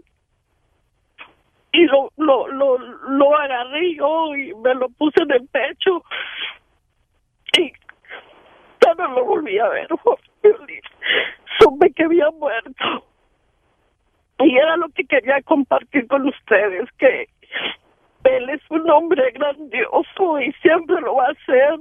Va a estar en mi corazón todo el tiempo. Gracias, hermoso, por compartir con nosotros esa historia de Juan Gabriel, mi amor. Qué hermosa historia. Y estas son las cosas que no aparecen en televisión y que nunca se dicen, pero tú las tienes y las compartes. Vamos a hablar también, tenemos más adelante a Jorge Campos, este gran portero de la selección mexicana, que nos va a platicar sobre Juan Gabriel. El, el show de Piolín, el show número uno del país. Está con nosotros Ángeles Ochoa, señores, señoras, Victoria Jesús, está el abogado Alex de Inmigración también, que tiene una anécdota muy cañona de Juan Gabriel, que la, la, nos la platicó hace unos minutos, que él fue para el apartamento ayer de Juan Gabriel, donde falleció Juan Gabriel en Santa Mónica, California, y ahí fue donde conoció un muchacho que dice haber visto a Juan Gabriel a las 5 de la mañana en un balcón mirando hacia la playa, abogado. Eh, Exacto, este señor vive en el edificio que está al lado y el edificio es más alto que el apartamento donde está quedando Juan Gabriel. Y él vio, es muy inusual ver a una persona ahí en esos apartamentos porque casi nu- nunca se usan y casi nadie está ahí. So, a ver a alguien en el techo, alguien estando ahí es algo impresionante. Es una zona muy exclusiva. Es muy, exclusiva ahí en el mar. Tenemos eh, desde el funeral, tenemos a el gran Juan Manuel de Televisa Espectáculos y el M-Show. Juan Manuel, platícanos qué es lo que está pasando en este momento ahí en Ah. el velorio de Juan Gabriel. Así es, Piolín. Bueno, te comento que desde las ocho y media de la noche del día de ayer el cuerpo de Juan Gabriel fue traído aquí a una funeraria muy cerca del, del aeropuerto de Los Ángeles. Eh, hasta el momento eh, no se sabe si realmente el cuerpo va, va a permanecer un tiempo aquí o se va a ser trasladado a la Ciudad de México. Te cuento que, bueno, de ayer, después de que se conoció la noticia de la lamentable eh, muerte de Juan Gabriel de las once y media de la mañana, pues medios de comunicación y muchos fanáticos se dieron cita en el apartamento, afuera del apartamento donde falleció Juan Gabriel, muchos de ellos obviamente cantando los temas de Juan Gabriel, algunos llevaron unas flores, llevaban un tipo de obsequios para rendirle un, un, un homenaje a Juan Gabriel, ¿no? Durante todo el día este, eh, vimos varias personas de seguridad de la policía de Santa Mónica que acudieron al, al, a la al departamento, así como también un médico forense que dio fe de la muerte de, de, Juan Gabriel. Este, hasta el momento, como comentaba Piolín, no se sabe qué va a pasar, eh, eh, si, si Juan Gabriel va a permanecer aquí un rato más, el cuerpo de Juan Gabriel va a permanecer para un tipo de funeral o lo están preparando para llevarse el cuerpo a- hacia México. Entonces, ¿lo van a sepultar en qué parte de México? ¿En Ciudad Juárez o en Michoacán? Y otra pregunta que tengo es, ¿lo van a incinerar a Juan Gabriel el cuerpo? Hasta el momento te digo toda esa información no se conoce no se ha dado a conocer eh, porque obviamente este ni la familia ni la gente de la funeraria ha dado información al respecto pero lo que sí te cuento es de que en la Ciudad de México ya están esperando a Juan el cuerpo de Juan Gabriel porque quieren rendirle un homenaje en Bellas Artes. Esto ya está fue aprobado por la, la comitiva, la dirigencia de, Bellas Artes y, lo más lo más seguro es que el cuerpo sea trasladado a México donde le rinden diferentes homenajes en cuerpo presente y uno de, esos lugares sería Bellas Artes. Juan Manuel, ¿ha visto, ah, ¿has visto artistas ah, llegar ahí ah, a ver el cuerpo de Juan Gabriel? No, hasta el momento nada, adicionalmente parte de la familia, la gente que trabaja con Juan Gabriel, sus guardaespaldas, sus choferes y que te vio por allá dos, dos de sus hijos de Juan Gabriel también y otras personas que también manejaban la gira de Juan Gabriel. Porque recuerda, Piolín, que Juan Gabriel apenas iniciaba su nueva gira, eh, el, el 19 estuvo en San Diego, después en Sacramento y el viernes estuvo en el Forum de Inglewood, California, donde estuvo lleno, estuvo un concierto de más de tres horas.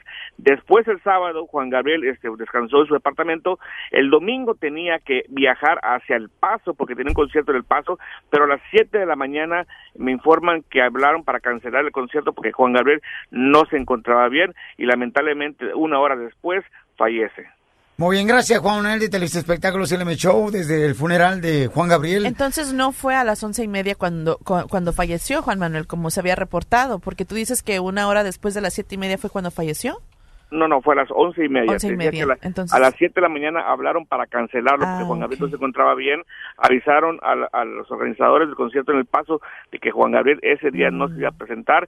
Eh, tenía una molestia, estaba, estaba, se sentía mal y, y lamentablemente horas después, a las once y media, es cuando fallece. Muy bien, gracias a Juan Manuel por tu reportaje desde el velorio Y hasta el momento, Gabriel. fíjate que su hijo, eh, Iván Aguilera, sí dio un comunicado a- anoche y simplemente dio las gracias a todos los fans que han mostrado las muestras de amor hacia su padre y también le dio las gracias al presidente Enrique Peña Nieto, quien ha abierto las puertas del Palacio de Bellas Artes, por si la familia decide en brindarle un tipo de homenaje ahí. El presidente de México, eh, señor Peña Nieto. Bueno, entonces vamos a ir eh, con un audio también que tenemos nosotros de un radio escucha que miró el último concierto de Juan Gabriel el viernes y que él nos platicó a nosotros exactamente lo que mm, le dijo una señora cuando iban saliendo del concierto de Juan Gabriel el viernes pasado. Escuchemos. Nosotros acudimos al concierto el, viernes y ya saliendo, este, estaba una muchacha que nos acercó y nos dijo que, dice, se despidieron de Juan Gabriel, le digo, ah, ¿por qué?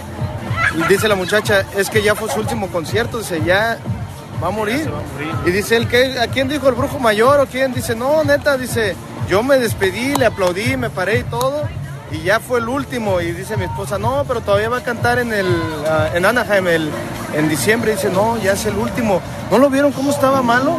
Pero dice, ella supuestamente dijo que era prima de un violini- violinista, ¿no? De él, que no sé qué, que ya estaba bien delicado. Y ella aseguró que era su último concierto el, el sábado y tenemos todavía el video, la grabamos bailando porque andaba bien peda la vieja. Pero sí, Estaba le atinó, güey. Ajá, bailó como Shakira. Muy bien, gracias, campeón, por compartirnos con nosotros esa anécdota que tú viviste afuera del concierto de Juan Gabriel. ¿Sabes quién se puso también bien mal? Mark Anthony. Yeah. Le hizo un homenaje y se puso a llorar, no pudo cantar su canción. Bueno, tenemos un imitador de Juan Gabriel y está también con nosotros Ángeles Ochoa, esta gran voz mexicana, señores, que tenemos aquí, quien trabajó con Juan Gabriel y también su esposo le fue, fue quien le arregló a varias canciones, le puso los arreglos hermosos eh, que identifican ahora a Juan Gabriel con unos éxitos increíbles, el señor Homero. Entonces, está con nosotros un imitador aquí, Papuchón. Entonces, tú eres imitador de un restaurante que se llama El Pargo. ¿Y eh, a qué personaje te, eh, te piden más ahí en el Pargo, en la ciudad de Miraloma, California, que tú te presentas cada fin de semana ahí? Bueno, pues eh, eh, a Juan Gabriel y a Es el que más te piden. Y a Vicente los dos porque son los más grandes. Ajá, es el los que más te piden la gente que te va a ver ahí Sí. al, al Pargo. Sí, y este, pues es un honor estar aquí contigo y, y, este, en realidad, eh, pues imitar a Juan Gabriel es muy difícil, es, es único.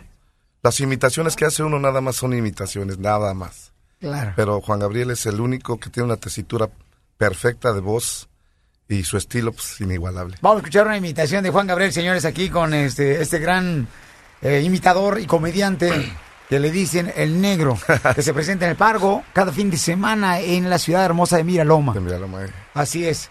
Y el mariachi Victoria Jesús lo acompaña. Aquí en vivo, señores, con Ángeles Ochoa.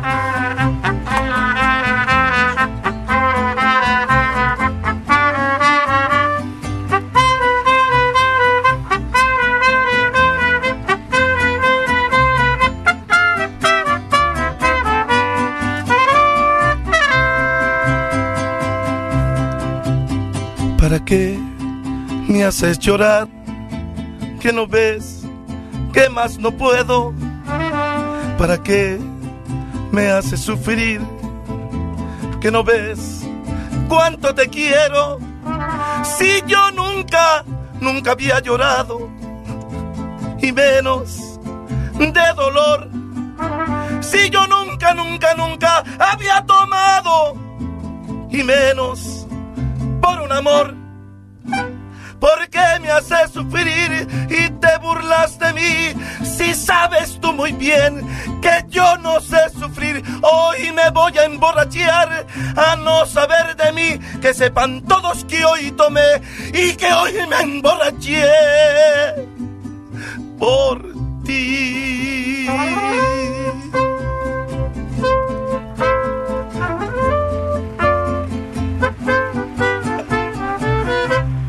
¡Muy bien! El show de Piolín. El show número uno del país. Este es un programa especial para ti donde tú puedes compartir nuestras las experiencias que tú viviste con Juan Gabriel. Eh, llámanos al 1 888 3021 porque este programa hemos tenido experiencias tuyas especiales. Por ejemplo, donde mm, una persona nos acaba de platicar, ¿verdad? De que Juan Gabriel en los conciertos siempre ah, disponía de su tiempo y se acercaba a las personas que eran eh, estaban en silla de ruedas o inválidas y siempre les daba un tiempo especial Juan Gabriel. Está con nosotros Ángeles Ochoa, esta gran cantante eh, mexicana, esta gran voz que está interpretando también sus canciones de Juan Gabriel. ¿Cuántas canciones le grabaste a Juan Gabriel, hermosa? Bueno, de temas ah, inéditos, eh, seis. Temas que él me dio a mí directamente, que me dijo, esto es para ti, esto lo hice para ti, quiero que las grabes. Fueron seis temas. No a cualquiera le daba canciones Juan Gabriel.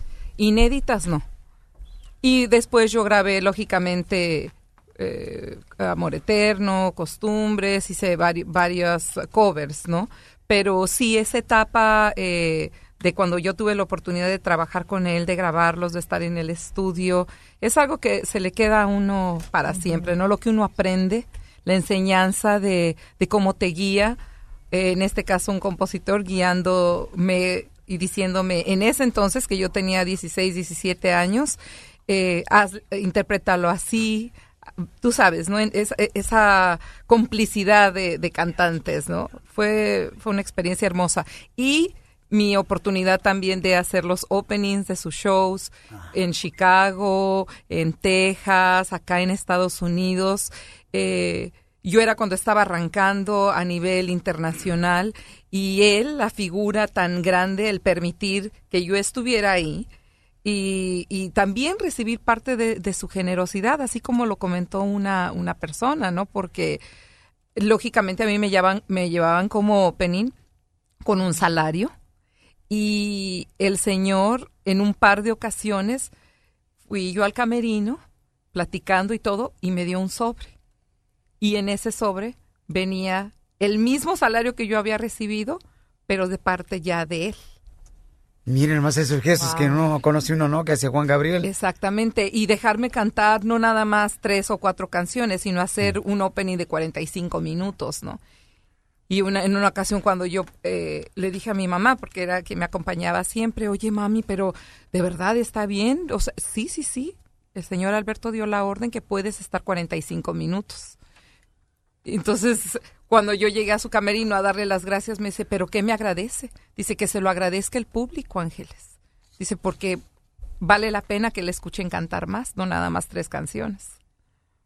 Qué detalle más hermoso. Es un detalle muy grande porque nadie o casi nadie lo hace en este ambiente, ¿no? Que un opening dure tanto tiempo. Claro, claro. Regularmente a las personas que van a abrirle a un, eh, un concierto les dejan una canción. Dos, tres y Dos ya. o tres, cuando Sí. mucho. O dos canciones y- pero sí. no 45 minutos. Y entonces yo cantaba los temas eh, que en ese momento yo estaba promocionando, que era los que te mencioné, Déjame en paz, aunque tenga que llorar. ¿Dónde lo conociste, Juan Gabriel Ángeles Ochoa? Yo lo conocí en México. Cuando tenías 16 años tú. Cuando tenía 16 años, sí. ¿En dónde fue? Eh, en el estudio de grabación, cuando nos juntamos ahí porque íbamos a, a hacer ese disco. Ya él era grande, o sea, ya era un artista era- internacional. El señor Juan Gabriel fue grande en- desde los 70, desde el no a no. Lo que pasa es de que era eh, eh, del lado ah, del género, perdón, pop. Y ya después cuando empezó a grabar lo de mariachi, de Te voy a olvidar, que era un tra- mariachi tradicional, y a principios de los ochentas es cuando hacen, empiezan a hacer la fusión con Homero Patrón de mariachi y orquesta, y ya de ahí es imprecedente el, el éxito, ¿no? Tenemos al gran Jorge Campos, señores, gran portero de la selección mexicana, delantero también, y jugó con el Pumas, este gran amigo, señor de la familia, Jorge Campos. Jorge, a ver, ¿qué, ¿tú conociste a Juan Gabriel, Jorge? Claro, no lo conocí como, como ella, como Ángeles, yo no canto, pero creo que lo que comenta de ella es algo especial, ¿no? Que tenga este, esa oportunidad, que haya tenido esa oportunidad de grabar y lo que comenta de que no cualquiera este, puede ir a, a un opening y cantar pues, mucho tiempo, ¿no? Normalmente son dos o tres canciones. Oye, Jorge, pues en seis minutos me vas a decir dónde exactamente tú conociste a Juan Gabriel Jorge Campos.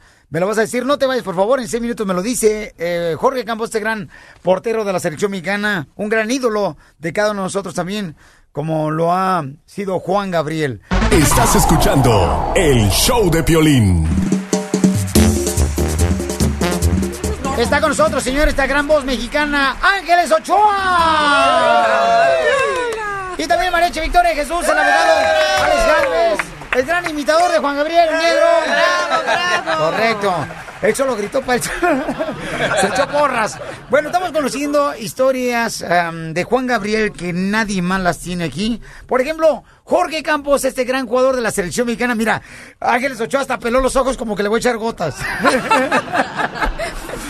Mi reina, pues todos admiramos, ¿no? El talento de Jorge Campos. Por supuesto. Ah, hizo tanto para la selección mexicana, ahora ya es reportero de TV Azteca de Deportes. Ajá. O sea, no fue ni en la escuela y ahora es reportero, Jorge Campos. No, gracias, gracias por poner también nuestra selección siempre tan en alto y por esa, por ser inspiración para tantas generaciones también, señor Campos.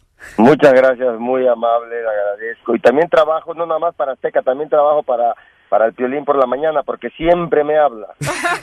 Pero acá es gratis. Pero acá es gratis, no me paga.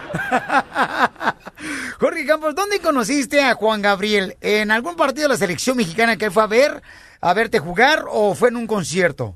No, fue, eh, primero lo, lo fui a ver a un concierto, porque es, siempre ha sido uno de mis grandes ídolos, ¿Dónde, Jorge Campos? allá en, eh, en el estadio de CEU. Eh, nos quedamos a verlo, eh, estábamos entrenando, sabíamos que el concierto era en la noche y nos quedamos ahí con los jugadores para no pagar, claro, porque estaba dentro del estadio. Entonces, O la sea que, ah, oye, entonces ah, en ese entonces todavía no te pagaban, carnal, para comer contenedor. No, no, no me pagaban mucho y ahí nos quedamos varios jugadores a estar este, viendo el concierto. Y después tuve la fortuna de verlo en la playa, en Acapulco, allá en, eh, en Tres Vidas, él, iba mucho, muy, muy seguido para allá y, bueno, me, pues, me acerqué a presentarme y decirle que quién era y que lo admiraba mucho, iba con sus hermanas y la verdad este, fue una, una, un día muy, muy especial para mí porque siempre había querido tener la oportunidad de, conocerlo, de, de verlo, de platicar algunos minutos y como todos decimos, ¿no? Eh, conocerlo, saludarlo, siempre se te queda para toda tu vida, ¿no? Sobre todo a un ídolo, a, un, a una persona tan grande como, como, como era él, ¿no? Tan admirable y eso lo tengo, la verdad, para toda la vida. Oye, Jorge Campos, pero ¿qué te dijo Juan Gabriel cuando te conoció? O sea, ¿ya sabía que eras Jorge Campos, que jugabas para el Pumas, que eres un gran portero, un gran delantero?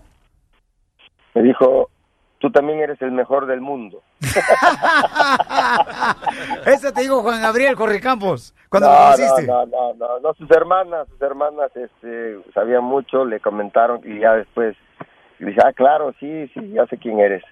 Pero sí, este, creo que, bueno, a lo mejor no era tan fanático de fútbol, pero sí, sí sabía que representaba a la selección en esa época.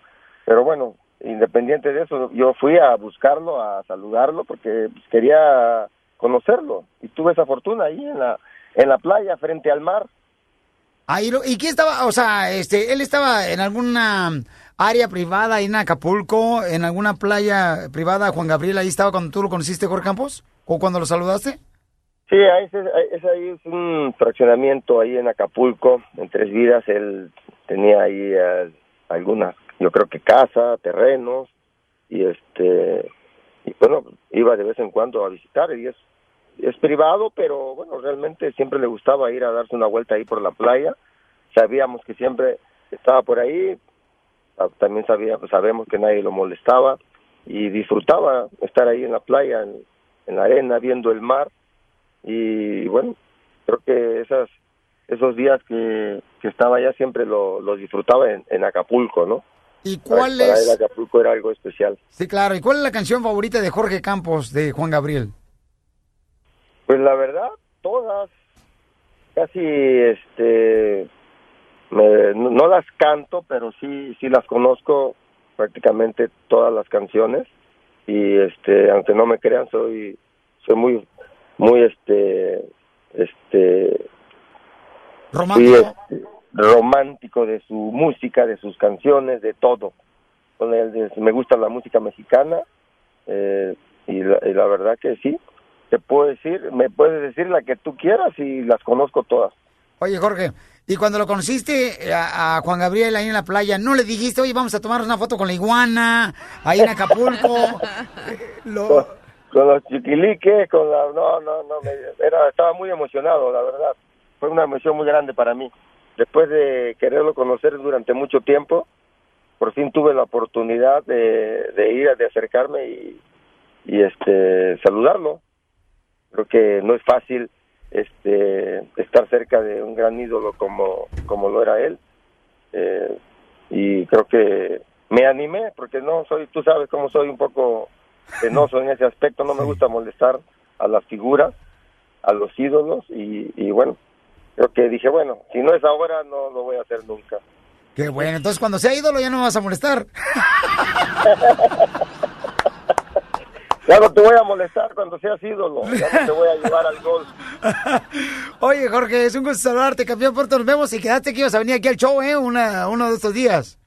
Sí, pero tú te pasas, luego me, ahí, así como tienes a todos ellos toda la mañana. A- Ángeles Ochoa, mira, Ángeles, este gran portero de la "Ven selección mexicana. nada más, por favor. Si no nos pagas, págale. Gracias, Jorge Campos. Se te quiere, campeón. Saludos a todos, cuídense, chao, chao. Gracias a Jorge Campos, señor, este gran portero. Fíjate nomás, y eso es lo que está pasando ahorita, Ángeles Ochoa, de que me estoy dando cuenta que muchos eh, deportistas, no nomás del ambiente, eh, ya sea de la farándula, sino también deportistas, o sea, tuvieron la oportunidad de poder ir a conocer a Juan Gabriel y como lo le pasó a Jorge fans. Campos, no marches. Está cañón, o sea, cómo su trayectoria, ¿verdad? Trascendió límites. supuesto, por supuesto, y yo estoy, yo estoy completamente segura que todos los artistas eh, eh, tenemos admiración por otros, tú sabes, por otras áreas, en este caso, Claro. todos los, los atletas, y, y es mutuo el respeto y la admiración, ¿no? Pues una canción, Ángeles Ochoa, de Juan Gabriel, mi amor. A ver, Por platícame, porque tú trabajaste con él. Tu esposo fue el arreglista de varias canciones de Juan Gabriel también, en paz descanse, Así señor es, Homero. Homero Patrón. Y entonces él también este, estuvo muy de cerca. ¿Y alguna Sí, anécdota, mi amor, única que puedes compartir antes de cantar una canción de Juan Gabriel? Ay, Dios mío, pues muchísimas Una anécdotas. especial, que- así que tú digas, esta nadie la sabe. Ay, ah, una grabación muy importante que tuvieron ellos con Lucha Villa para el disco de No Discutamos. Uy, ese es un canciononón. sí. En, en esa grabación eh, que se hizo en El Paso, en el, eh, los estudios del Señor, me contaba mi esposo Homero que la señora quería tener el, el estudio, ¿no? El área donde estaban eh, poniendo voz, el cuarto vivo, eh, a menos 10 grados si se podía, menos 10 grados, y estaba nevando afuera, ¿no? Porque fue en temporada de, de invierno cuando grabaron ese, ese álbum. Y entonces que se ponían literalmente ropa de esquiar, él y Juan Gabriel, para entrar al, al estudio donde estaba la señora este, para interpretar ¿no? sus, sus canciones para la Wow. grabación. Y que le decía, y que le decía Juan Gabriel a, a Homero, ¿no? Este, ahora sí, ahí vamos, dice, estamos aquí en, en esto que es invierno aquí, ¿no? Vamos al glaciar, o sea, vamos a entrar a- ahí, ¿no? Y se tomaban un Alaska. cafecito, lo que fuera, y entraban a, a dirigirla a ella, ¿no? A- dentro de esa grabación de, de ese disco. No, él, él me contó muchísimas cosas, cosas que fueron quizás más, más íntimas, más personales, ¿no? Pero el, el concepto de, de esa amistad y de, eh, de la forma de ser de- del Señor, ¿no? Porque yo sí, sí conviví con él, yo trabajé con él. Ángeles Ochoa, pero tú eres muy hermosa, mi amor, con todo respeto. Tú eres muy hermosa. ¿Nunca Juan Gabriel eh, se te declaró? No, no. ¿Nunca te dijo que le atraías? No, el señor, como te dije, siempre fue un caballero y, y siempre me halagó mucho. Eh, comentaba yo que al- hace alrededor como de cinco años, cuando él, o cuatro años, cuando él hizo el primer disco de, de duetos, yo recibí un mensaje de él eh, invitándome a, a participar en eso. Eh, desafortunadamente no se concretó, sucedió lo de mi esposo, yo me, falleció me- tu esposo. exactamente, entonces yo me recluí más en, en la familia, eh, pero él, él también tuvo el, el- el- la dulzura, el tacto para, para ponerse en contacto conmigo, ¿no? Después de que todo esto pasó. Pero no, no se concretó y como buscó. decíamos las cosas, eh, cuando algo así pasa, tú dices, ay, no, lo- la próxima vez en diciembre, ¿no? O yo voy a ahí lo vemos. Y digo, se queda uno con esa sensación, ¿no? De decir, wow, son las enseñanzas de la vida, que hay que vivir el, el hoy y hacer las cosas el día de hoy. Antes de que nos cantes una canción de Juan Gabriel con Victoria Jesús de Gran Mariachi, estos maestros que están aquí presentes, Berta nos platica una anécdota muy personal que le pasó a ella, es una escucha hermosa. Berta, platícanos, ¿qué es lo que tú viviste con Juan Gabriel? Mira, yo era una niña en los 60, pues todavía soy niña, tengo 57 años. Y luego, él iba, y yo vivía en el, en el cerro de Juárez, ¿ok? Y luego él caminaba por las calles con su guitarra. Y luego mi mamá era una madre soltera con seis hijas.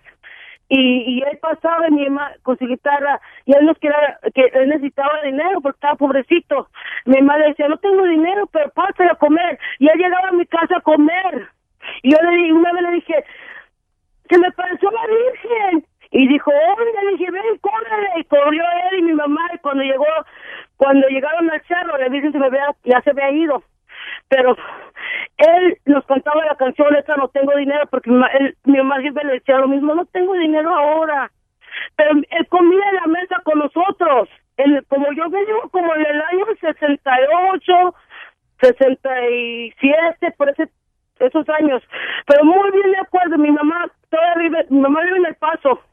Y mi mamá siempre nos cuenta la historia cuando Juan Gabriel iba con su guitarra a cantarnos canciones. Él no tenía ni un penny.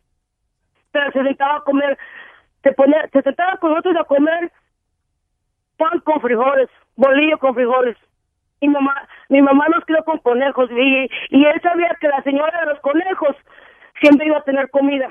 Y, y él iba con su guitarra, era muy, muy pobrecito. Pero me acuerdo muy claro de es- esos tiempos. So, ¿Cuánta ahí gente, estás. cuánta gente, mi amor, este, me estoy dando cuenta ahora, ¿no? cuánta gente en la vida de Juan Gabriel se cruzó en su vida de él.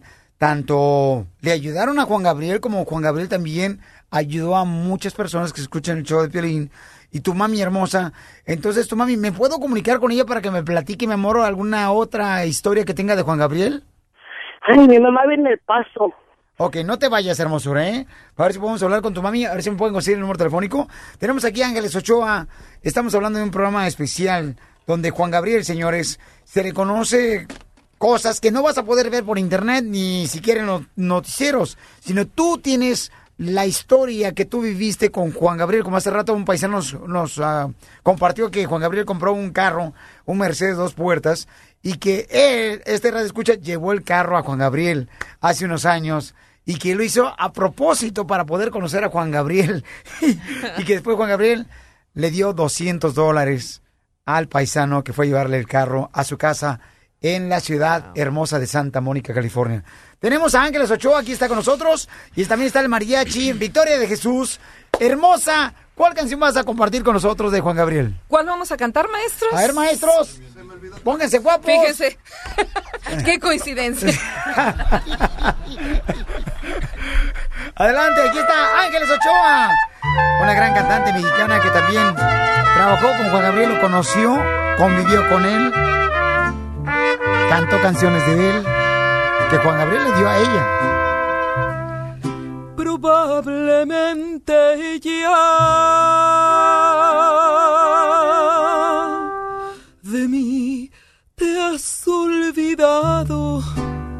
y mientras tanto yo te seguiré esperando. No me he querido ir para ver si algún día que tú quieras volver me encuentres todavía. Por eso aún estoy en el lugar de siempre, en la misma ciudad y con la misma gente, para que tú al volver no encuentres nada extraño y sea como ayer y nunca más dejarnos. Probablemente estoy pidiendo demasiado. Se me olvidaba que ya habíamos terminado, que nunca volverás, que nunca me quisiste. Se me olvidó otra vez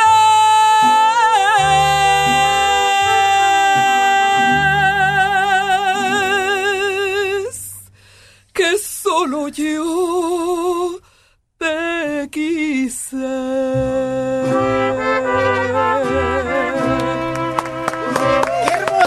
Ángeles Ochoa! Y qué difícil interpretar las canciones de Juan Gabriel en este momento. Sí, sí, difícil, eh, emocionada, agradecida, Piolín, gracias. Gracias por esta oportunidad, porque es una forma muy, muy humilde eh, para mí de poder rendir eh, mi tributo, mi respeto, mi cariño, admiración a, a esta leyenda. Él ya era legendario y ahora es inmortal. Y qué fortuna todos aquellos que tuvimos la oportunidad de conocerlo, de convivir con él y de interpretar sus canciones. Muy bien, hermosa Ángeles Ochoa. Mira, tenemos una hermosa eh, persona aquí en la línea telefónica que nos va a decir que trabajó en la casa de, de Juan Gabriel y nos va a platicar alguna anécdota que pasó. Y él trabajó en la casa de Cancún de Juan Gabriel. En Cancún tenía casa Juan Gabriel también, o sea, en todos lados tenía Juan Gabriel casas. En. Ciudad Juárez, en El Paso, en Santa Mónica, en Albuquerque, en México tenía un rancho, nos platicó Pero una su residencia era eh, Cancún. Cancún era su residencia de Juan Gabriel. Sí, últimamente sí, porque quién no va a querer vivir en ese hermosa, en esa hermosa ciudad, ¿no? Pues vamos a hablar con este escucha quién vivió y trabajó con la residencia de Juan Gabriel. Vamos a hablar con él en solamente seis minutos para que nos platique qué es lo que él aprendió y convivió con Juan Gabriel. Estás escuchando el show de Piolín.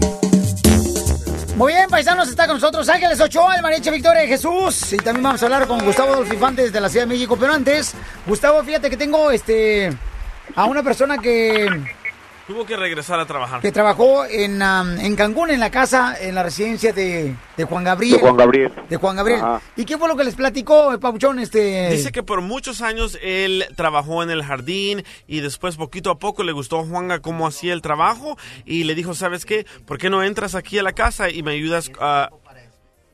Y me Ah. ayudas a- con la limpieza y todo eso. Y, y trabajó con Juanga tres años en la residencia en Acapulco. En Acapulco, en Cancún. Eh, sorry, en Cancún. En En Cancún, Cancún, ¿no? sí. Porque me estaba comentando Ángeles Ochoa, que está con nosotros, eh, Gustavo Adolfo Infante, que esa era la residencia donde él permanecía más tiempo, ¿verdad? Ángeles Ochoa, Juan Gabriel en Cancún. Ahí es, es lo que yo tengo entendido, sí. Así es. Sí, así es. ¿eh? Buenos días, querido Piolín. Saludos cordiales a toda la Unión Americana. Ángeles, te mando un beso, gusto en saludarte. Igualmente, igualmente. y, y saber de ti eh, en un, en un día verdaderamente trágico para el mundo de la música a nivel mundial.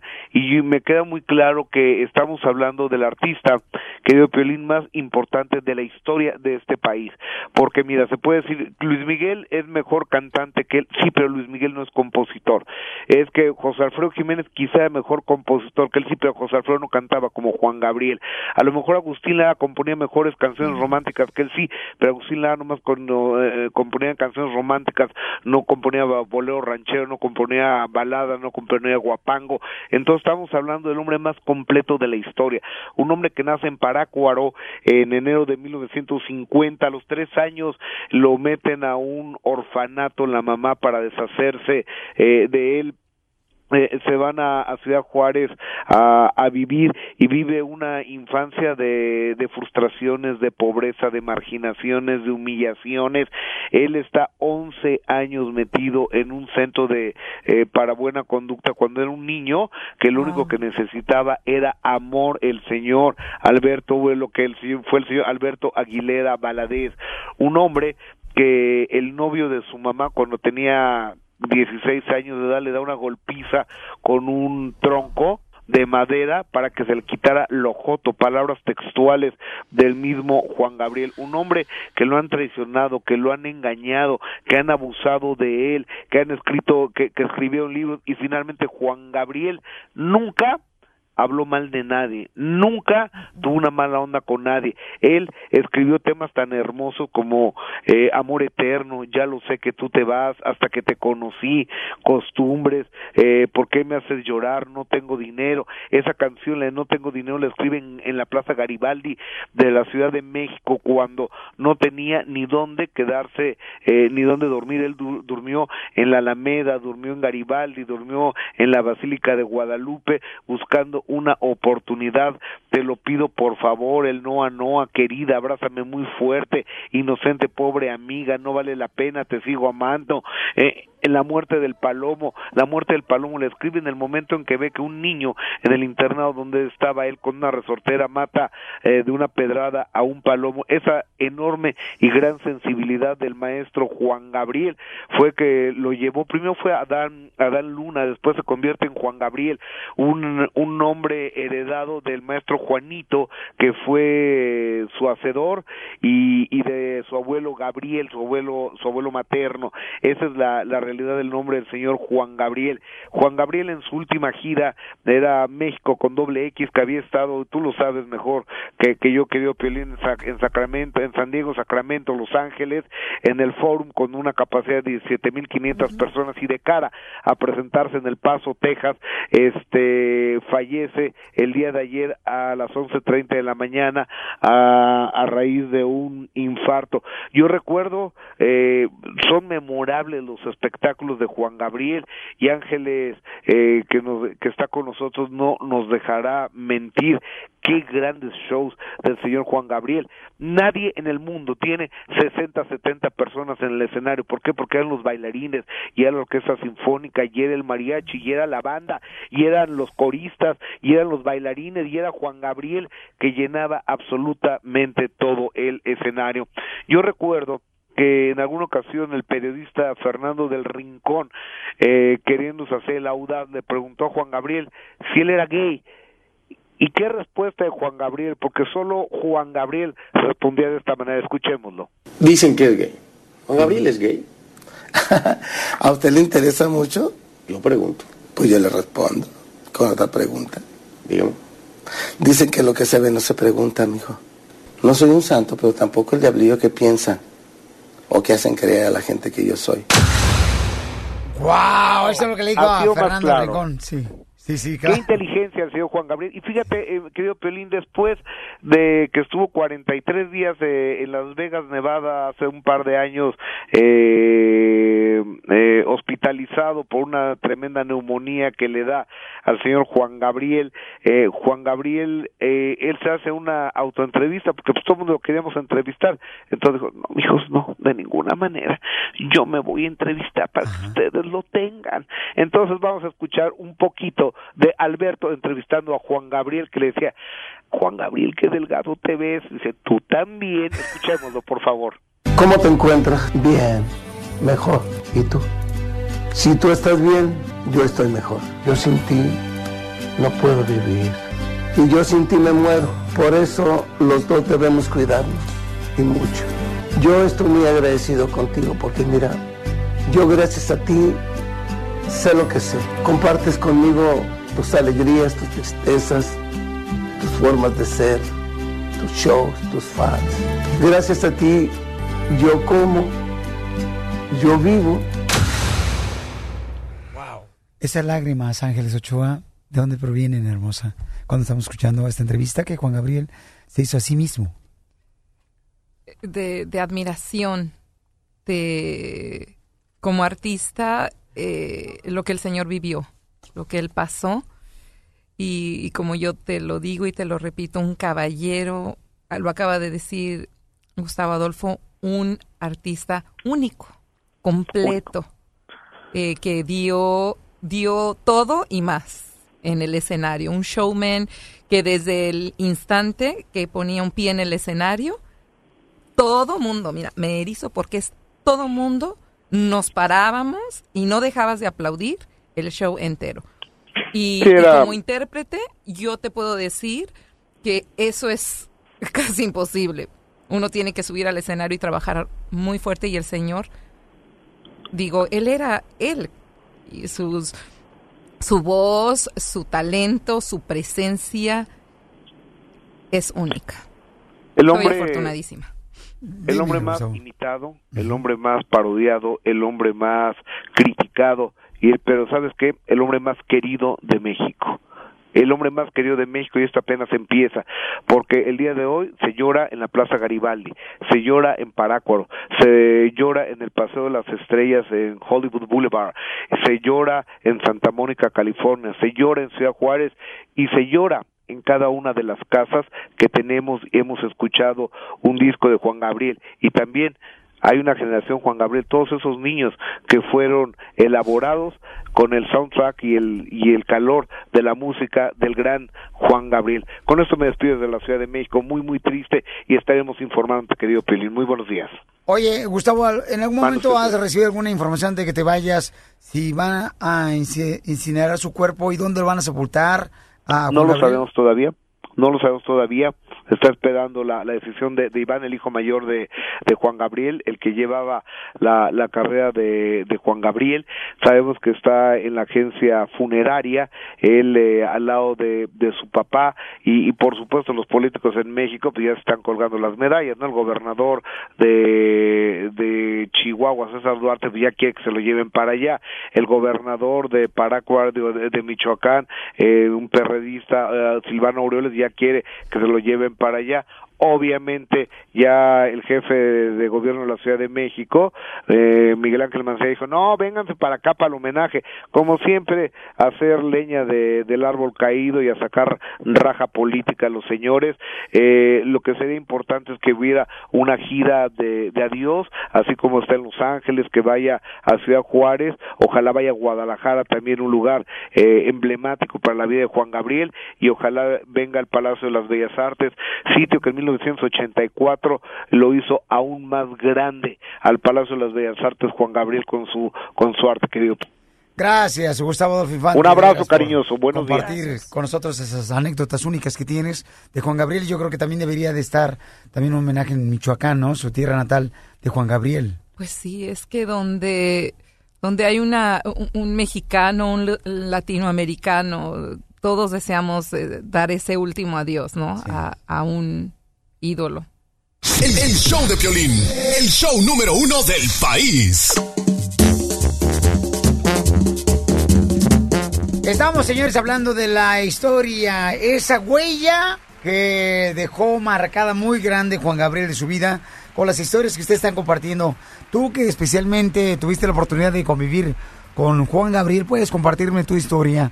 En el 1 888 3021 por ejemplo, tenemos aquí a Jaime y está con nosotros Ángeles Ochoa, esta gran voz mexicana que ella trabajó con Juan Gabriel, ella recibió canciones inéditas de Juan Gabriel, que eso no lo hacía Juan Gabriel a cualquier artista, no le daba canciones tan fácilmente. No. Y Ángeles Ochoa, también su esposo, en paz descanse, él también trabajó con Juan Gabriel dándole los arreglos a canciones que han sido un éxito tremendo. Sí, que dejaron ya huella. ¿Me puedes mencionar algunas, Ángeles? Amor eterno, costumbres, querida, hasta que te conocí. Bueno, muchas, muchas, muchas. Toda la época de principios de los ochentas hasta querida. Tenemos a Jaime que él vio cuando Juan Gabriel estaba escribiendo una canción. ¿Dónde estaba escribiendo una canción a Juan Gabriel, Jaime? Mira, eh, todo esto ocurrió eh, principios de los 80, exactamente como dice la señora eh, Ángeles Ochoa. Estaba yo viendo el show en el Crown Plaza de México DF de Lucha Villa. Era un show muy bonito, muy con mucha gente. Lo, lo, lo saludó ella, lo presentó ante la gente, la gente le aplaudió. Y yo estaba contigo, él en su mesa, a un costado. Él estaba con varias personas, me imagino que eran personas de- de- del medio, de, de alguna disquera. Y él estaba escribiendo varias cosas de servilletas. Entonces en ese momento me levanto yo, me dirijo hacia él para saludarlo y me acerco de él porque sabía que era Alberto y le digo, señor Alberto, un placer saludarlo. Se levantó él, como, como siempre ha dicho toda la gente, una persona muy respetuosa, se levanta de la mesa y trae en las manos la servilleta de lo que estaba escribiendo y era esa precisamente, eh, estoy confundido, no recuerdo si era yo sin ti o hasta que te conocí, pero se las estaba escribiendo estas gentes. Y yo le dije todavía, señor, como siempre, haciendo usted arte. Y él me dijo, no, esta canción va a ser muy fuerte, grábatela, va a ser muy fuerte. Y pues para mí fue una, una, anécdota muy chistosa, muy, muy que vino ahorita con tanta gente que está re- recordando esa gran persona que fue él y con la sencillez, lo que a mí me sorprendió fue esta sencillez de tomarse la molestia, levantarse y decirme esa anécdota, ¿no? Que esa canción iba a ser algo que iba a estar fuera de lo de, de- cualquier eh, eh, éxito que pudiera haber tenido antes. Entonces, eh, repito, es- eso yo creo que son muestra de la gran persona que es ese señor. Con todo mi respeto para mí, yo creo también alguien que es para mí una impresionante cantante que le he admirado toda mi vida. Yo soy de México DF y ya tengo 33 años aquí en los Estados Unidos, vivo aquí en Dallas, donde él también visitó varias veces. Pero para mí la mejor cantante que hay femenina es la señora Ángeles Ochoa, con todos mis respetos. Pero eh, te repito, es una cosa que muchas gentes yo creo tuvieron alguna cosa similar que convivieron con él, pero yo creo que se nos ha ido un gran ícono de la música. Es una persona que todo mundo quiere y ama. Y pues quiero recordar y tararear todo momento. Yo estoy aquí en mi trabajo, ahora soy el supervisor de una línea de construcción y aquí todo mundo, mis trabajadores ahorita andan trabajando y todos tarareando su música. Son detalles que la- el pueblo lo pide. El pueblo lo va a extrañar bastante, ¿no? Eh, te digo, es una anécdota muy bonita. También a todos mis muchachos jalando y todos cantando y tarareando la música de él. Pues es algo eh, inolvidable, ¿no? Yo creo que, te repito, esas personas se van físicamente, pero queda por siempre, por siempre con los grandes. Gracias a Jaime. Ahí nos vemos en la ciudad de Dallas este domingo en el Festival de la Grande 107.5. En la ciudad de Dallas nos vemos el domingo, paisano. Ahí lo, lo saludo ahí y va a ser un honor para mí saludarlo y gracias por compartir con, con nosotros esta experiencia tan hermosa de Juan Gabriel.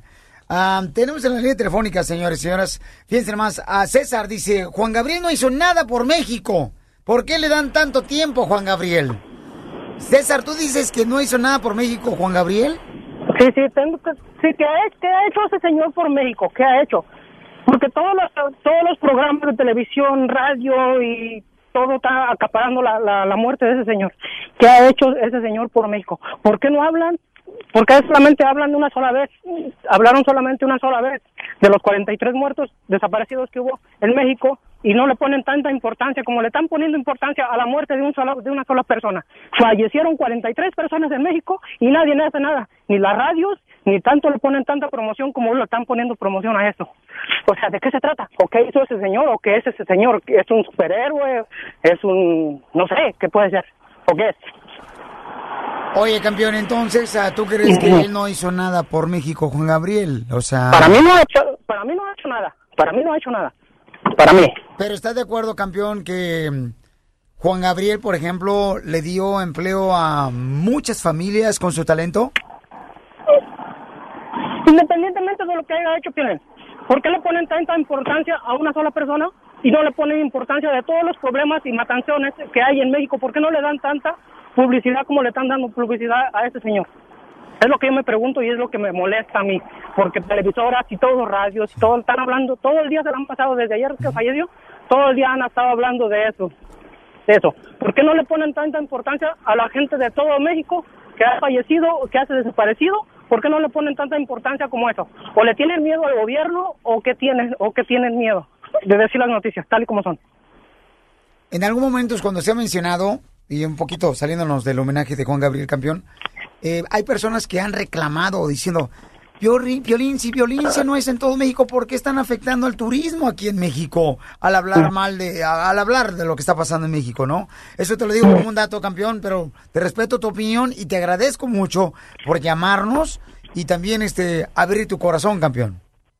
Pues sí, es que es, es todo, el- todo el día, desde que empezó tu, desde que empezó tu programa, todo el día, toda la mañana has estado hablando de esa persona. ¿Por qué no le pones importancia también a los problemas que hay en México? ¿Por qué no hablas así como estás hablando ahorita de la misma persona? No hablas todo un día completo de, todas las apariciones de México que ha habido. Muy bien, déjame decir una cosa, campeón.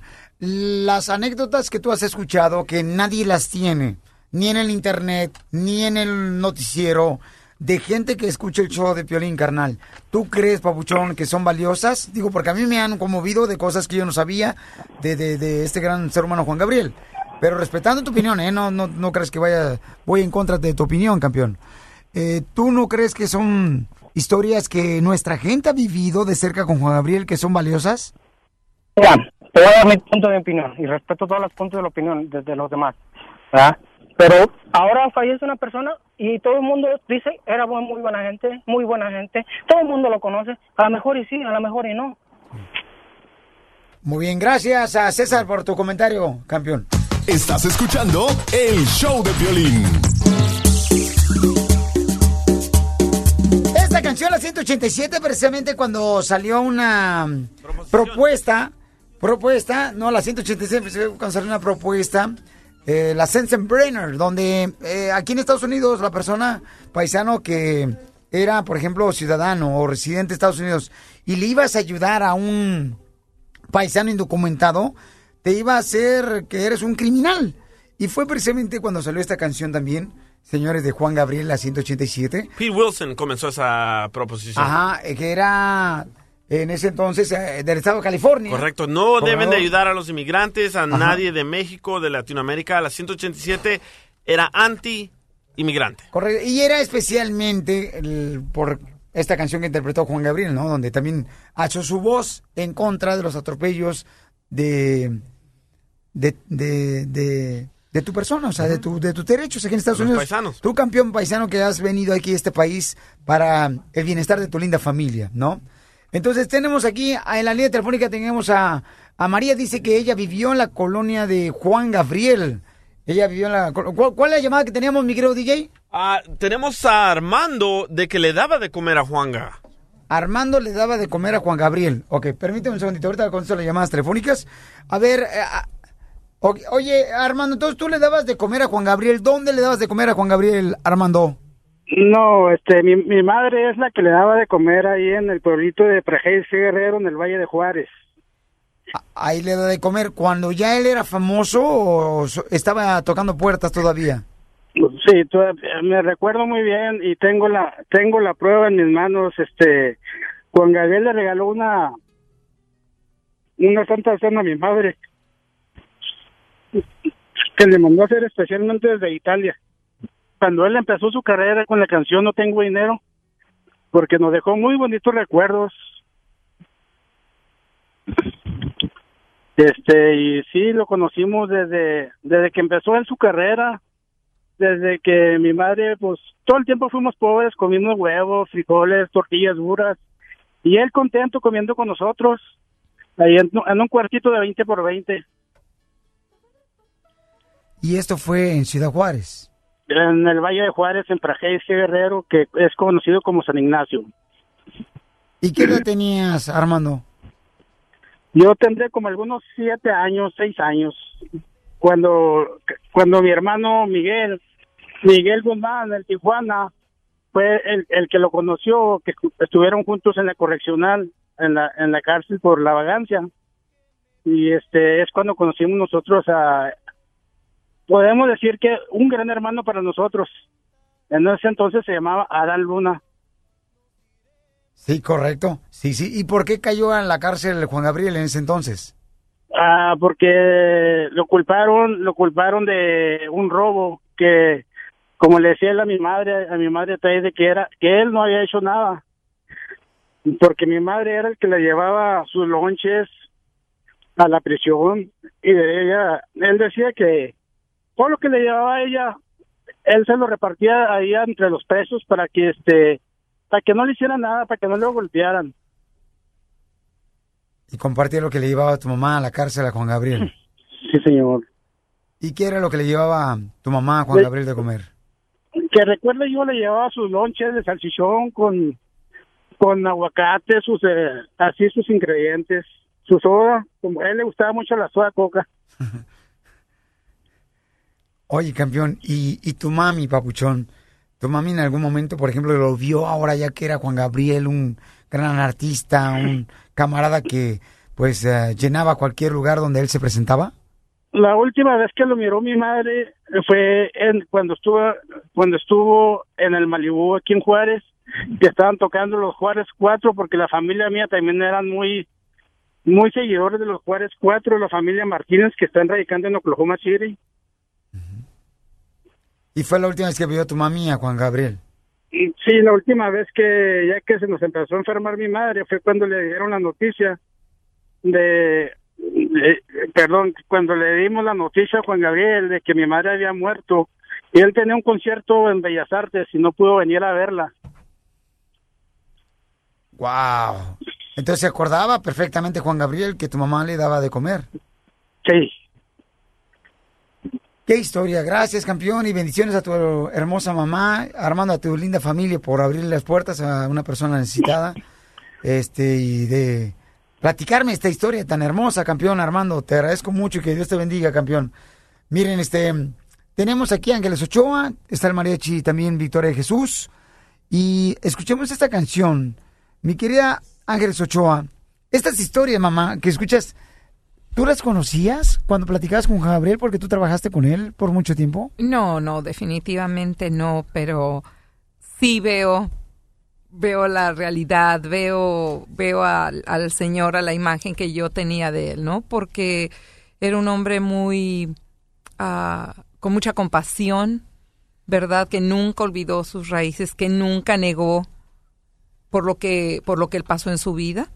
Entonces el, el hecho es de, de esta, esta serie que se está haciendo, ¿no? Que, que va a ser presentada, donde tendremos la oportunidad, me imagino yo, de ver muchas de las cosas que él autorizó y que él, que él narró, ¿no? Para que se hiciera esto posible.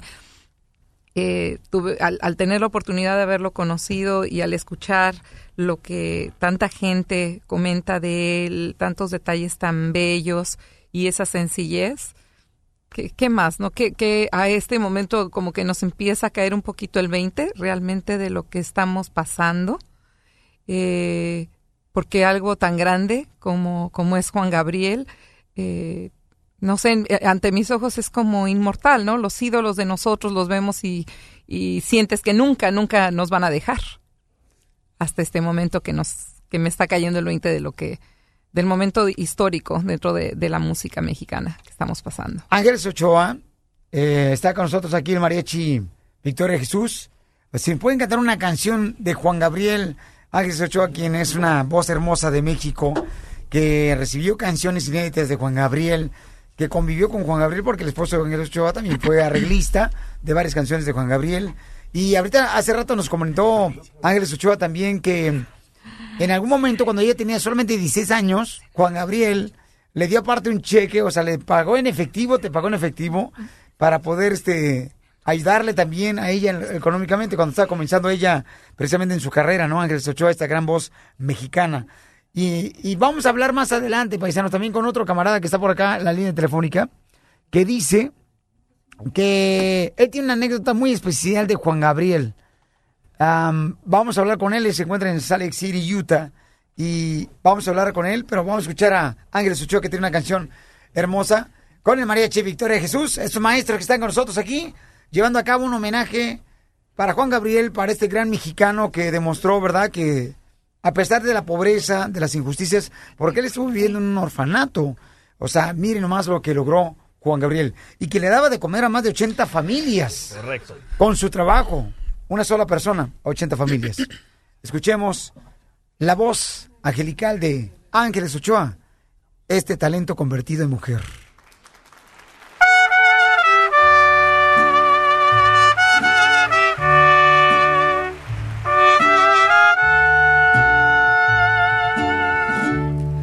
Aunque malgastes el tiempo sin mi cariño, aunque no quieras este amor que yo te ofrezco, aunque no quieras pronunciar mi humilde nombre, de cualquier modo yo te seguiré queriendo. Yo sé que nunca tú podrás jamás amarme, que a tu cariño llegué demasiado tarde. No me desprecies, no es mi culpa, no seas malo, porque tú eres de quien quiero enamorarme.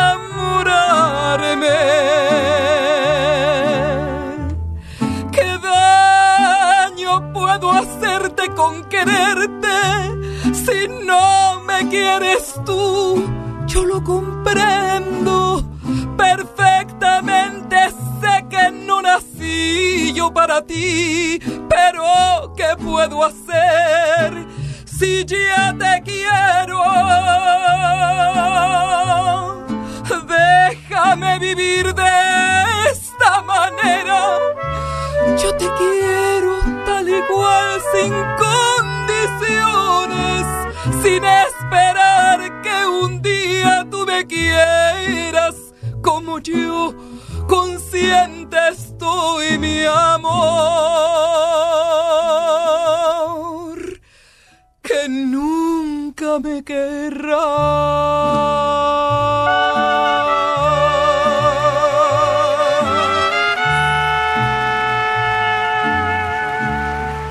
Gracias, Ángeles Ochoa. Estás escuchando el show de Piolín. Vamos a hablar con Jorge Miramotes, quien es el reportero y gran periodista de Telemundo, tanto de Telemundo y El Rojo Vivo, con María Celeste. Eh, él tiene información importante que nadie más lo sabe. Adelante, Jorge, te escuchamos. Mi estimado Piolín, así es, un gusto saludarte a ti y a todo tu público. Hemos estado siguiendo de cerca esta información. Te comento que hoy les mostraremos imágenes del momento en que los restos de Alberto Aguilera Valadez, como se le conocía a Juan Gabriel, son eh, sacados por el servicio médico forense por la parte trasera, la cochera de la residencia donde él falleció. Estaremos mostrando esas imágenes. También tenemos la parte oficial del médico forense, quien reporta el deceso del cantante a causa de un infarto fulminante. Sabemos que los equipos de eh, paramédicos llegaron a atender la llamada de emergencia a eso de las 11.30 de la mañana y cuando ellos entraron al salir comentaron que nada se pudo hacer por el artista. También estaremos este, hablando justamente con personas que estuvieron en ese momento cuando salieron los paramédicos y hablaremos también sobre el proceso del servicio fúnebre. Sabemos que el hijo de Juan Gabriel llegó justamente ayer en la tarde a Santa Mónica, se presentó con las autoridades, con la policía local, quienes eh, le dieron eh, eh, lo que son los derechos para transportar eh, eh, los restos de Juan Gabriel, los cuales se encuentran en este momento en la funeraria, en la funeraria Mal- Malinau Silverman Mortuary aquí en la ciudad de Los Ángeles, a un costado del 405, donde ya hay decenas y decenas de personas que están montando guardia, coreando sus canciones.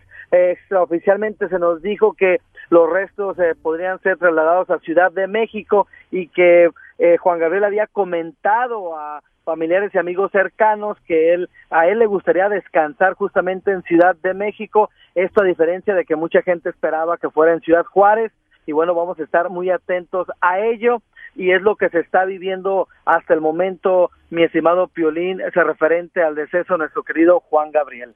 Oye, ¿algún rumor que ha salido que Juan Gabriel quería que lo cremaran? ¿Es cierto eso, Jorge?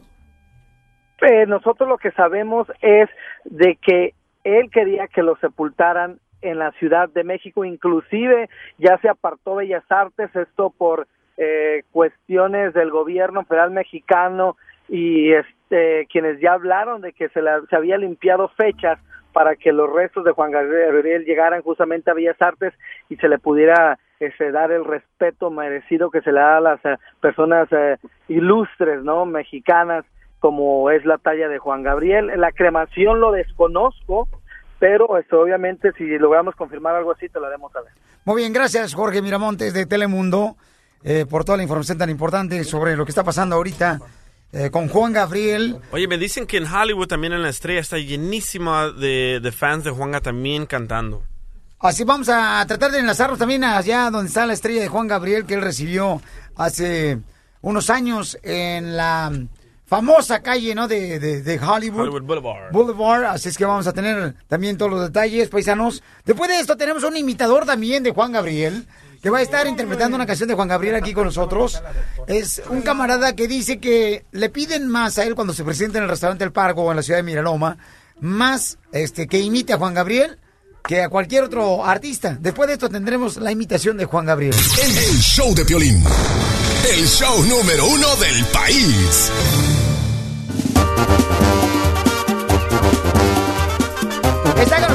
Señores, Ángeles Ochoa y el Marecho Victoria Jesús. Sí, este gran imitador de Juan Gabriel también está con nosotros, el, le dicen el negro, el babuchón de, mm, del Pargo. Pero vamos a ir rápidamente con un compañero, señores, el Potro. Él tiene una anécdota con Juan Gabriel.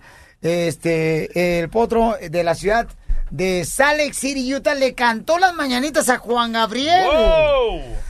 Potro, qué guardita te la tenía, Potro. A ver, platícame, carnal. Salud por toda la gente de Salt City, Utah. Ahí te voy a ver. Ahí te voy a ver a ti, a ti, paisano que trabajas muy duro. Ahí te voy a ver el día 16 de septiembre. Ahí estaremos saludando, celebrando la independencia de México. Potro, platícame la anécdota de Juan Gabriel que le cantaste las mañanitas. ¿Qué tal, Pelín? Primeramente, pues muchas gracias por atender mi llamada y también pues es un gustazo y un placer estar saludando a toda tu audiencia y a todo tu equipo, a ti por supuesto. Y ya estamos desesperados por tenerte aquí el 16 de septiembre, Piolín, por favor, ya vente, hombre, para acá con nosotros, acá en Salt Lake City. Nos vamos a divertir, campeones. Nos vamos a divertir ahí con, con, con este, cada uno de ustedes, campeones, ¿ok? A ver, platícame la anécdota, Pauchón, de Juan Gabriel. Pues fíjate, Piolín, que ahorita pues venía escuchándonos ya de, cabin- de camino aquí a la cabina y toda la mañana te estaba escuchando tu bonito programa. Felicidades para en, en honor a Juan Gabriel. Y escuché, no, tengo a alguien de Salt Lake City que va a contar su anécdota. Y dije yo, bueno, yo también tengo mi anécdota. Yo tenía pensado con- eh, contarla ahorita en mi programa. El caso, Piolín, para no hacerte muy, muy larga, eh, sería más o menos a- en el 96, 1996. Yo estaba en el Cebatis 11 en la rondalla del Cebatis 11. Entonces, eh, todavía es- una rondalla muy reconocida por allá, por el, eh, por el bonito estado de Sonora, en Hermosillo, Sonora. Y pues so- fuimos invitados a cantarle a Juan Gabriel las mañanitas a, a su concierto, pues celebrando lo que era el 25 aniversario de su carrera, ¿no? Entonces, pues imagínate, un gran honor para nosotros, en este, todos los muchachos bien contentos, bien emocionados. Se llega el día del evento, por supuesto, ensayamos eh, miles de veces para que todo saliera perfecto, aunque fueran las mañanitas, pero tú dices, aquí no puede haber errores de nada, ¿no? Bueno, se llega, se llega el día, Piolín, eh, llegamos al estadio Eros de Nacosari, me acuerdo, no hombre, aquello era un mar de gente, una chulada, yo creo que había 15 mil, 20 mil personas, todo lo que era la cancha llena, todo alrededor de las butacas lleno, Bueno, ¿y tú cobraste por cantar las mañanitas a Juan Gabriel? no, no, fue una invitación eh, así de, de, de palomazo, como dicen, ¿no? O sea que fue gratis. Así es. No. Fue, fue- Sí, te fue escucho. gratis, fue gratis, Piolín, y todos los muchachos de la rondalla, las muchachas, ahí estaba, Por cierto, ahí también Lizel Leiva, mi esposa, mi hermano Julio Hernández también formaba parte de esa rondalla de Cebatis 11 y le cantamos la mañanita al señor Juan Gabriel y pues ya te la sabes, ¿no? La típica, no pueden hablar con él, no lo pueden saludar, no pueden hacer nada porque era entrada y salida y vámonos Ricky. Entonces, terminamos las mañanitas y yo pues ahorita pues no me quedé, eh, me quedé, no, no soy tan alto, pero en aquel entonces era de los más altos del grupo, entonces imagínate, me quedé casi al final de la fila y dije yo, no, yo sí lo tengo que saludar, tengo que saludar, es una oportunidad de oro. Y me regreso, Violín, ya en filita, todos como soldaditos hacia afuera del escenario, me regreso de volada, le doy la mano, le, le doy un abrazo y me dice, muy bonito, mijo, muchas gracias. ¡Ah, qué buen detalle! ¡Gracias, ¡Eso! Potro! De nuestra estación de Salt City. Ahorita y nos vemos el día 16 de septiembre, paisano. Ok, vamos, este, también Silvia dice que tiene una anécdota muy hermosa. A ver, Silvia, ¿cuál es la anécdota que tienes de Juan Gabriel, hermosa? Silvia, ¿te escucho, hermosa? ¡Silvia! Bueno, vamos entonces, señores, con Armando. Armando dice que tiene también una historia muy hermosa de Juan Gabriel. A ver, Armando, ¿qué pasó, papuchón, con tu mamá y Juan Gabriel que te andabas peleando po- por Juan Gabriel? ¿Cómo estamos? Buenas tardes. Días. Sí, dime, campeón. Mira, bueno, yo creo que la anécdota que yo tengo personalmente con él es, no lo conocí en persona, sino conocí eh, su letra, su música, y fíjate que tendría yo como la edad de 10, 11 años, y este, mi madre eh, me mandaba a vender a mí tortas a una planta de gas. Entonces, en una ida eh, de esas, eh, sin que mi madre lo supiera, yo le tomé dinero, le tomé dinero de, la venta. Este, mi mamá nunca tuvo escuela y pues ahora sí que, pues, voy a decir que me la dormí, ¿no? De, de que me, del dinero que me faltaba. Pero la razón por la que lo hice fue porque mi madre andaba muy enojada conmigo, muy, pero muy enojada. ¿Por qué? Ah, pues la verdad no fui un chavo muy, muy, este, muy bien portado, ¿verdad? Y este, y mi madre, pues, eh, te digo, ella la manera como me educaba, como me, me quería poner disciplina era, pues, a base de golpes. Entonces, no recuerdo bien qué fue lo que hice, y este, ella me dio una tunda, pero bien buena, y andaba bien enojada conmigo. Y en ese entonces estaba la canción, esas rosas rojas, andaba mucho de moda. Y yo agarré el dinero de la venta de mi madre, mi hermano, y este, y me fui a comprar un, dos discos, uno de Joan Sebastián, y que andaba con dueto con de, de Alberto Vázquez, y es- Maracas, creo que se llamaba. Sí. Y este, y Rosas Rojas. Y le compré, compré el disco de, de Juan Gabriel, el de Rosas Rojas de 45 revoluciones. ¿Te acuerdas? Sí, ¿qué te pasó? Long play. Ándale. Bueno, regresé y le dije, mamá, perdóname. Mira lo que te compré. Mi hermano me dio un abrazo tan fuerte, tan fuerte, y me dio, me dijo tanto lo que me quería, que la verdad yo nunca lo he expresado con, con, con, con nadie. Hay tantas cosas que tengo guardadas de, de, de- de sentimiento con mi madre, pero esa canción, esa y la de ¿Por qué me haces llorar? Cuando la cantaba Lucía Méndez y después voy descubriendo que es, es de Juan Gabriel, ella la cantaba muchísimo, le encantaba esa canción. Gracias, Armando, por compartir con nosotros esta historia, campeón. Miren más. Y también este, en la estrella de Hollywood se encuentra el Piolimóvil. Ramo, platícame qué está pasando por allá. Tenemos 30 segundos, campeón. Eh, Papuchón, pues sí, fíjate que ya estamos aquí en Hollywood, en el Paseo de las Estrellas, y precisamente estamos aquí a un ladito de la estrella de Juan Gabriel. Oye, mucha gente, mucha gente aquí visitando la estrella, demostrando su cariño, el afecto que tienen por Juan Gabriel. Eh, la verdad es de que pa, viene mucha gente y bueno, ¿qué te puedo decir? Es algo... Pues que hay mucha gente, Pabuchón, ya me lo dijiste. Gracias, Rambo. Miren, este, para las personas que desean contratar, porque me están llamando, eh, Piolín, ¿dónde puedo contratar a Ángeles Ochoa? Pueden llamar ahorita a Javier al 310-938-00 no 45. Es el 310-938-0045. Pueden contratar a esta gran voz mexicana, Ángeles Ochoa. Vamos a pedir con una rola. Este Ángeles Ochoa, eh, una rola con- de Juan Gabriel, mi amor. Tenemos tres minutos. Por supuesto, Para venga. agradecerle al Mariachi Victoria Jesús, al imitador también y Ángeles Ochoa. A ver si cantan los dos juntos, el imitador y Ángeles Ochoa. ¿Por qué no? Claro que sí. A ver, aquí está hermosa. Gracias, que se suelte, campeones. La música del mariachi. Victoria Jesús y Ángeles Ochoa.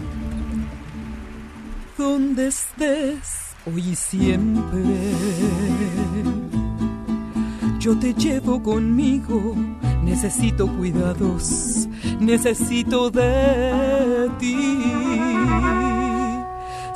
Si me voy donde vaya,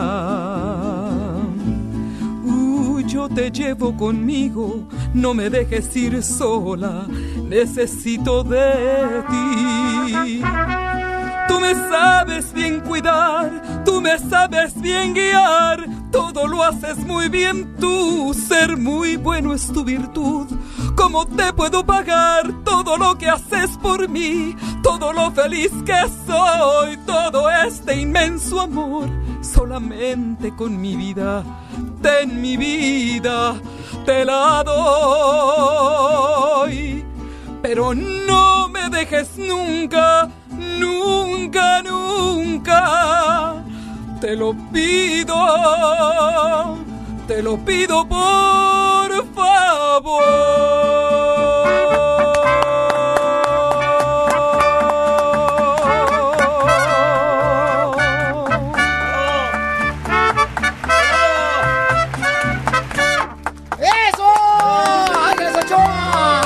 Gracias, hermosa. Gracias, gracias a ti. Y continuemos esta bella celebración por la memoria del único, del más grande, don Juan Gabriel. Hoy, el mundo de la música hispana llora la muerte de una de sus más grandes figuras. Parácuaro, Michoacán, 7 de enero de 1950. En un hogar humilde, nace un niño que con los años estaría llamado a ser una gran estrella. Su padre, Gabriel Aguilera, de profesión arriero, y su madre, Victoria Valadez, campesina, formaron una familia trabajadora con 10 hijos. Al menor de ellos lo bautizarían con el nombre de Alberto Aguilera Valadez. A los cuatro meses de edad, la vida le da su primer revés con la muerte de su padre. A los cuatro meses de haber nacido, cuando mi padre murió.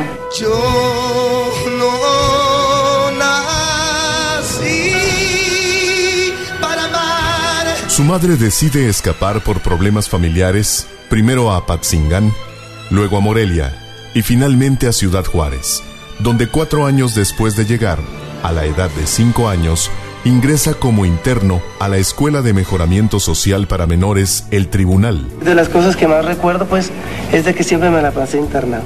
Pero sí recuerdo que en las noches pensaba, pues, que ya me quería ir, que quería estar con mi mamá.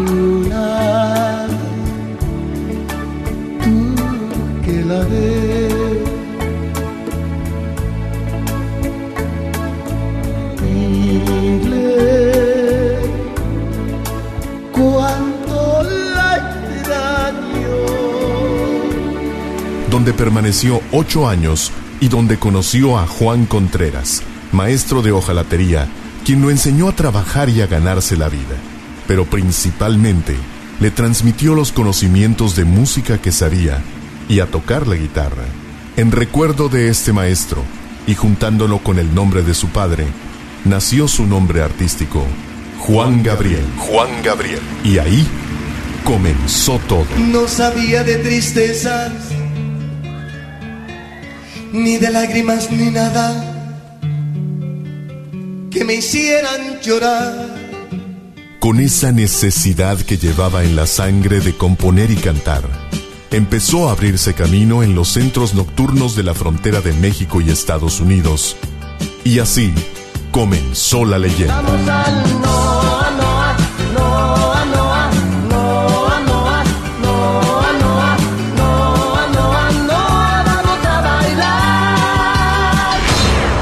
La cantidad de canciones que escribió Juan Gabriel es inmensa. Hay registradas más de 3.000 y otras más están guardadas porque no quiso grabarlas. De hecho, es el compositor con más canciones registradas en la Sociedad de Autores y Compositores de México. Pero claro que me siento muy orgulloso cuando escucho a la gente cantar.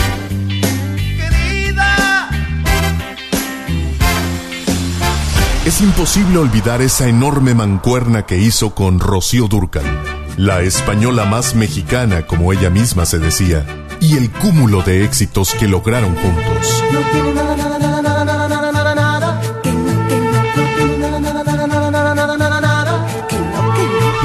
Pero además de Rocío, la lista de artistas de todos los géneros musicales que han interpretado sus canciones es interminable. ¿Verdad? Qué padre que estamos aquí grabando los dos La Frontera. Para Ya sé que usted se la sabe mejor que yo. Y así no A mí me gusta mucho estar en la frontera porque la gente es más sencilla y más sincera. Juan Gabriel, un grande, un éxito. Ahora ya, un inmortal en todas las voces y en todos sus éxitos. Hoy, el mundo artístico hispano llora la pérdida de un ídolo inmenso. Hoy los corazones están rotos sin poder aceptar que ya no está con nosotros.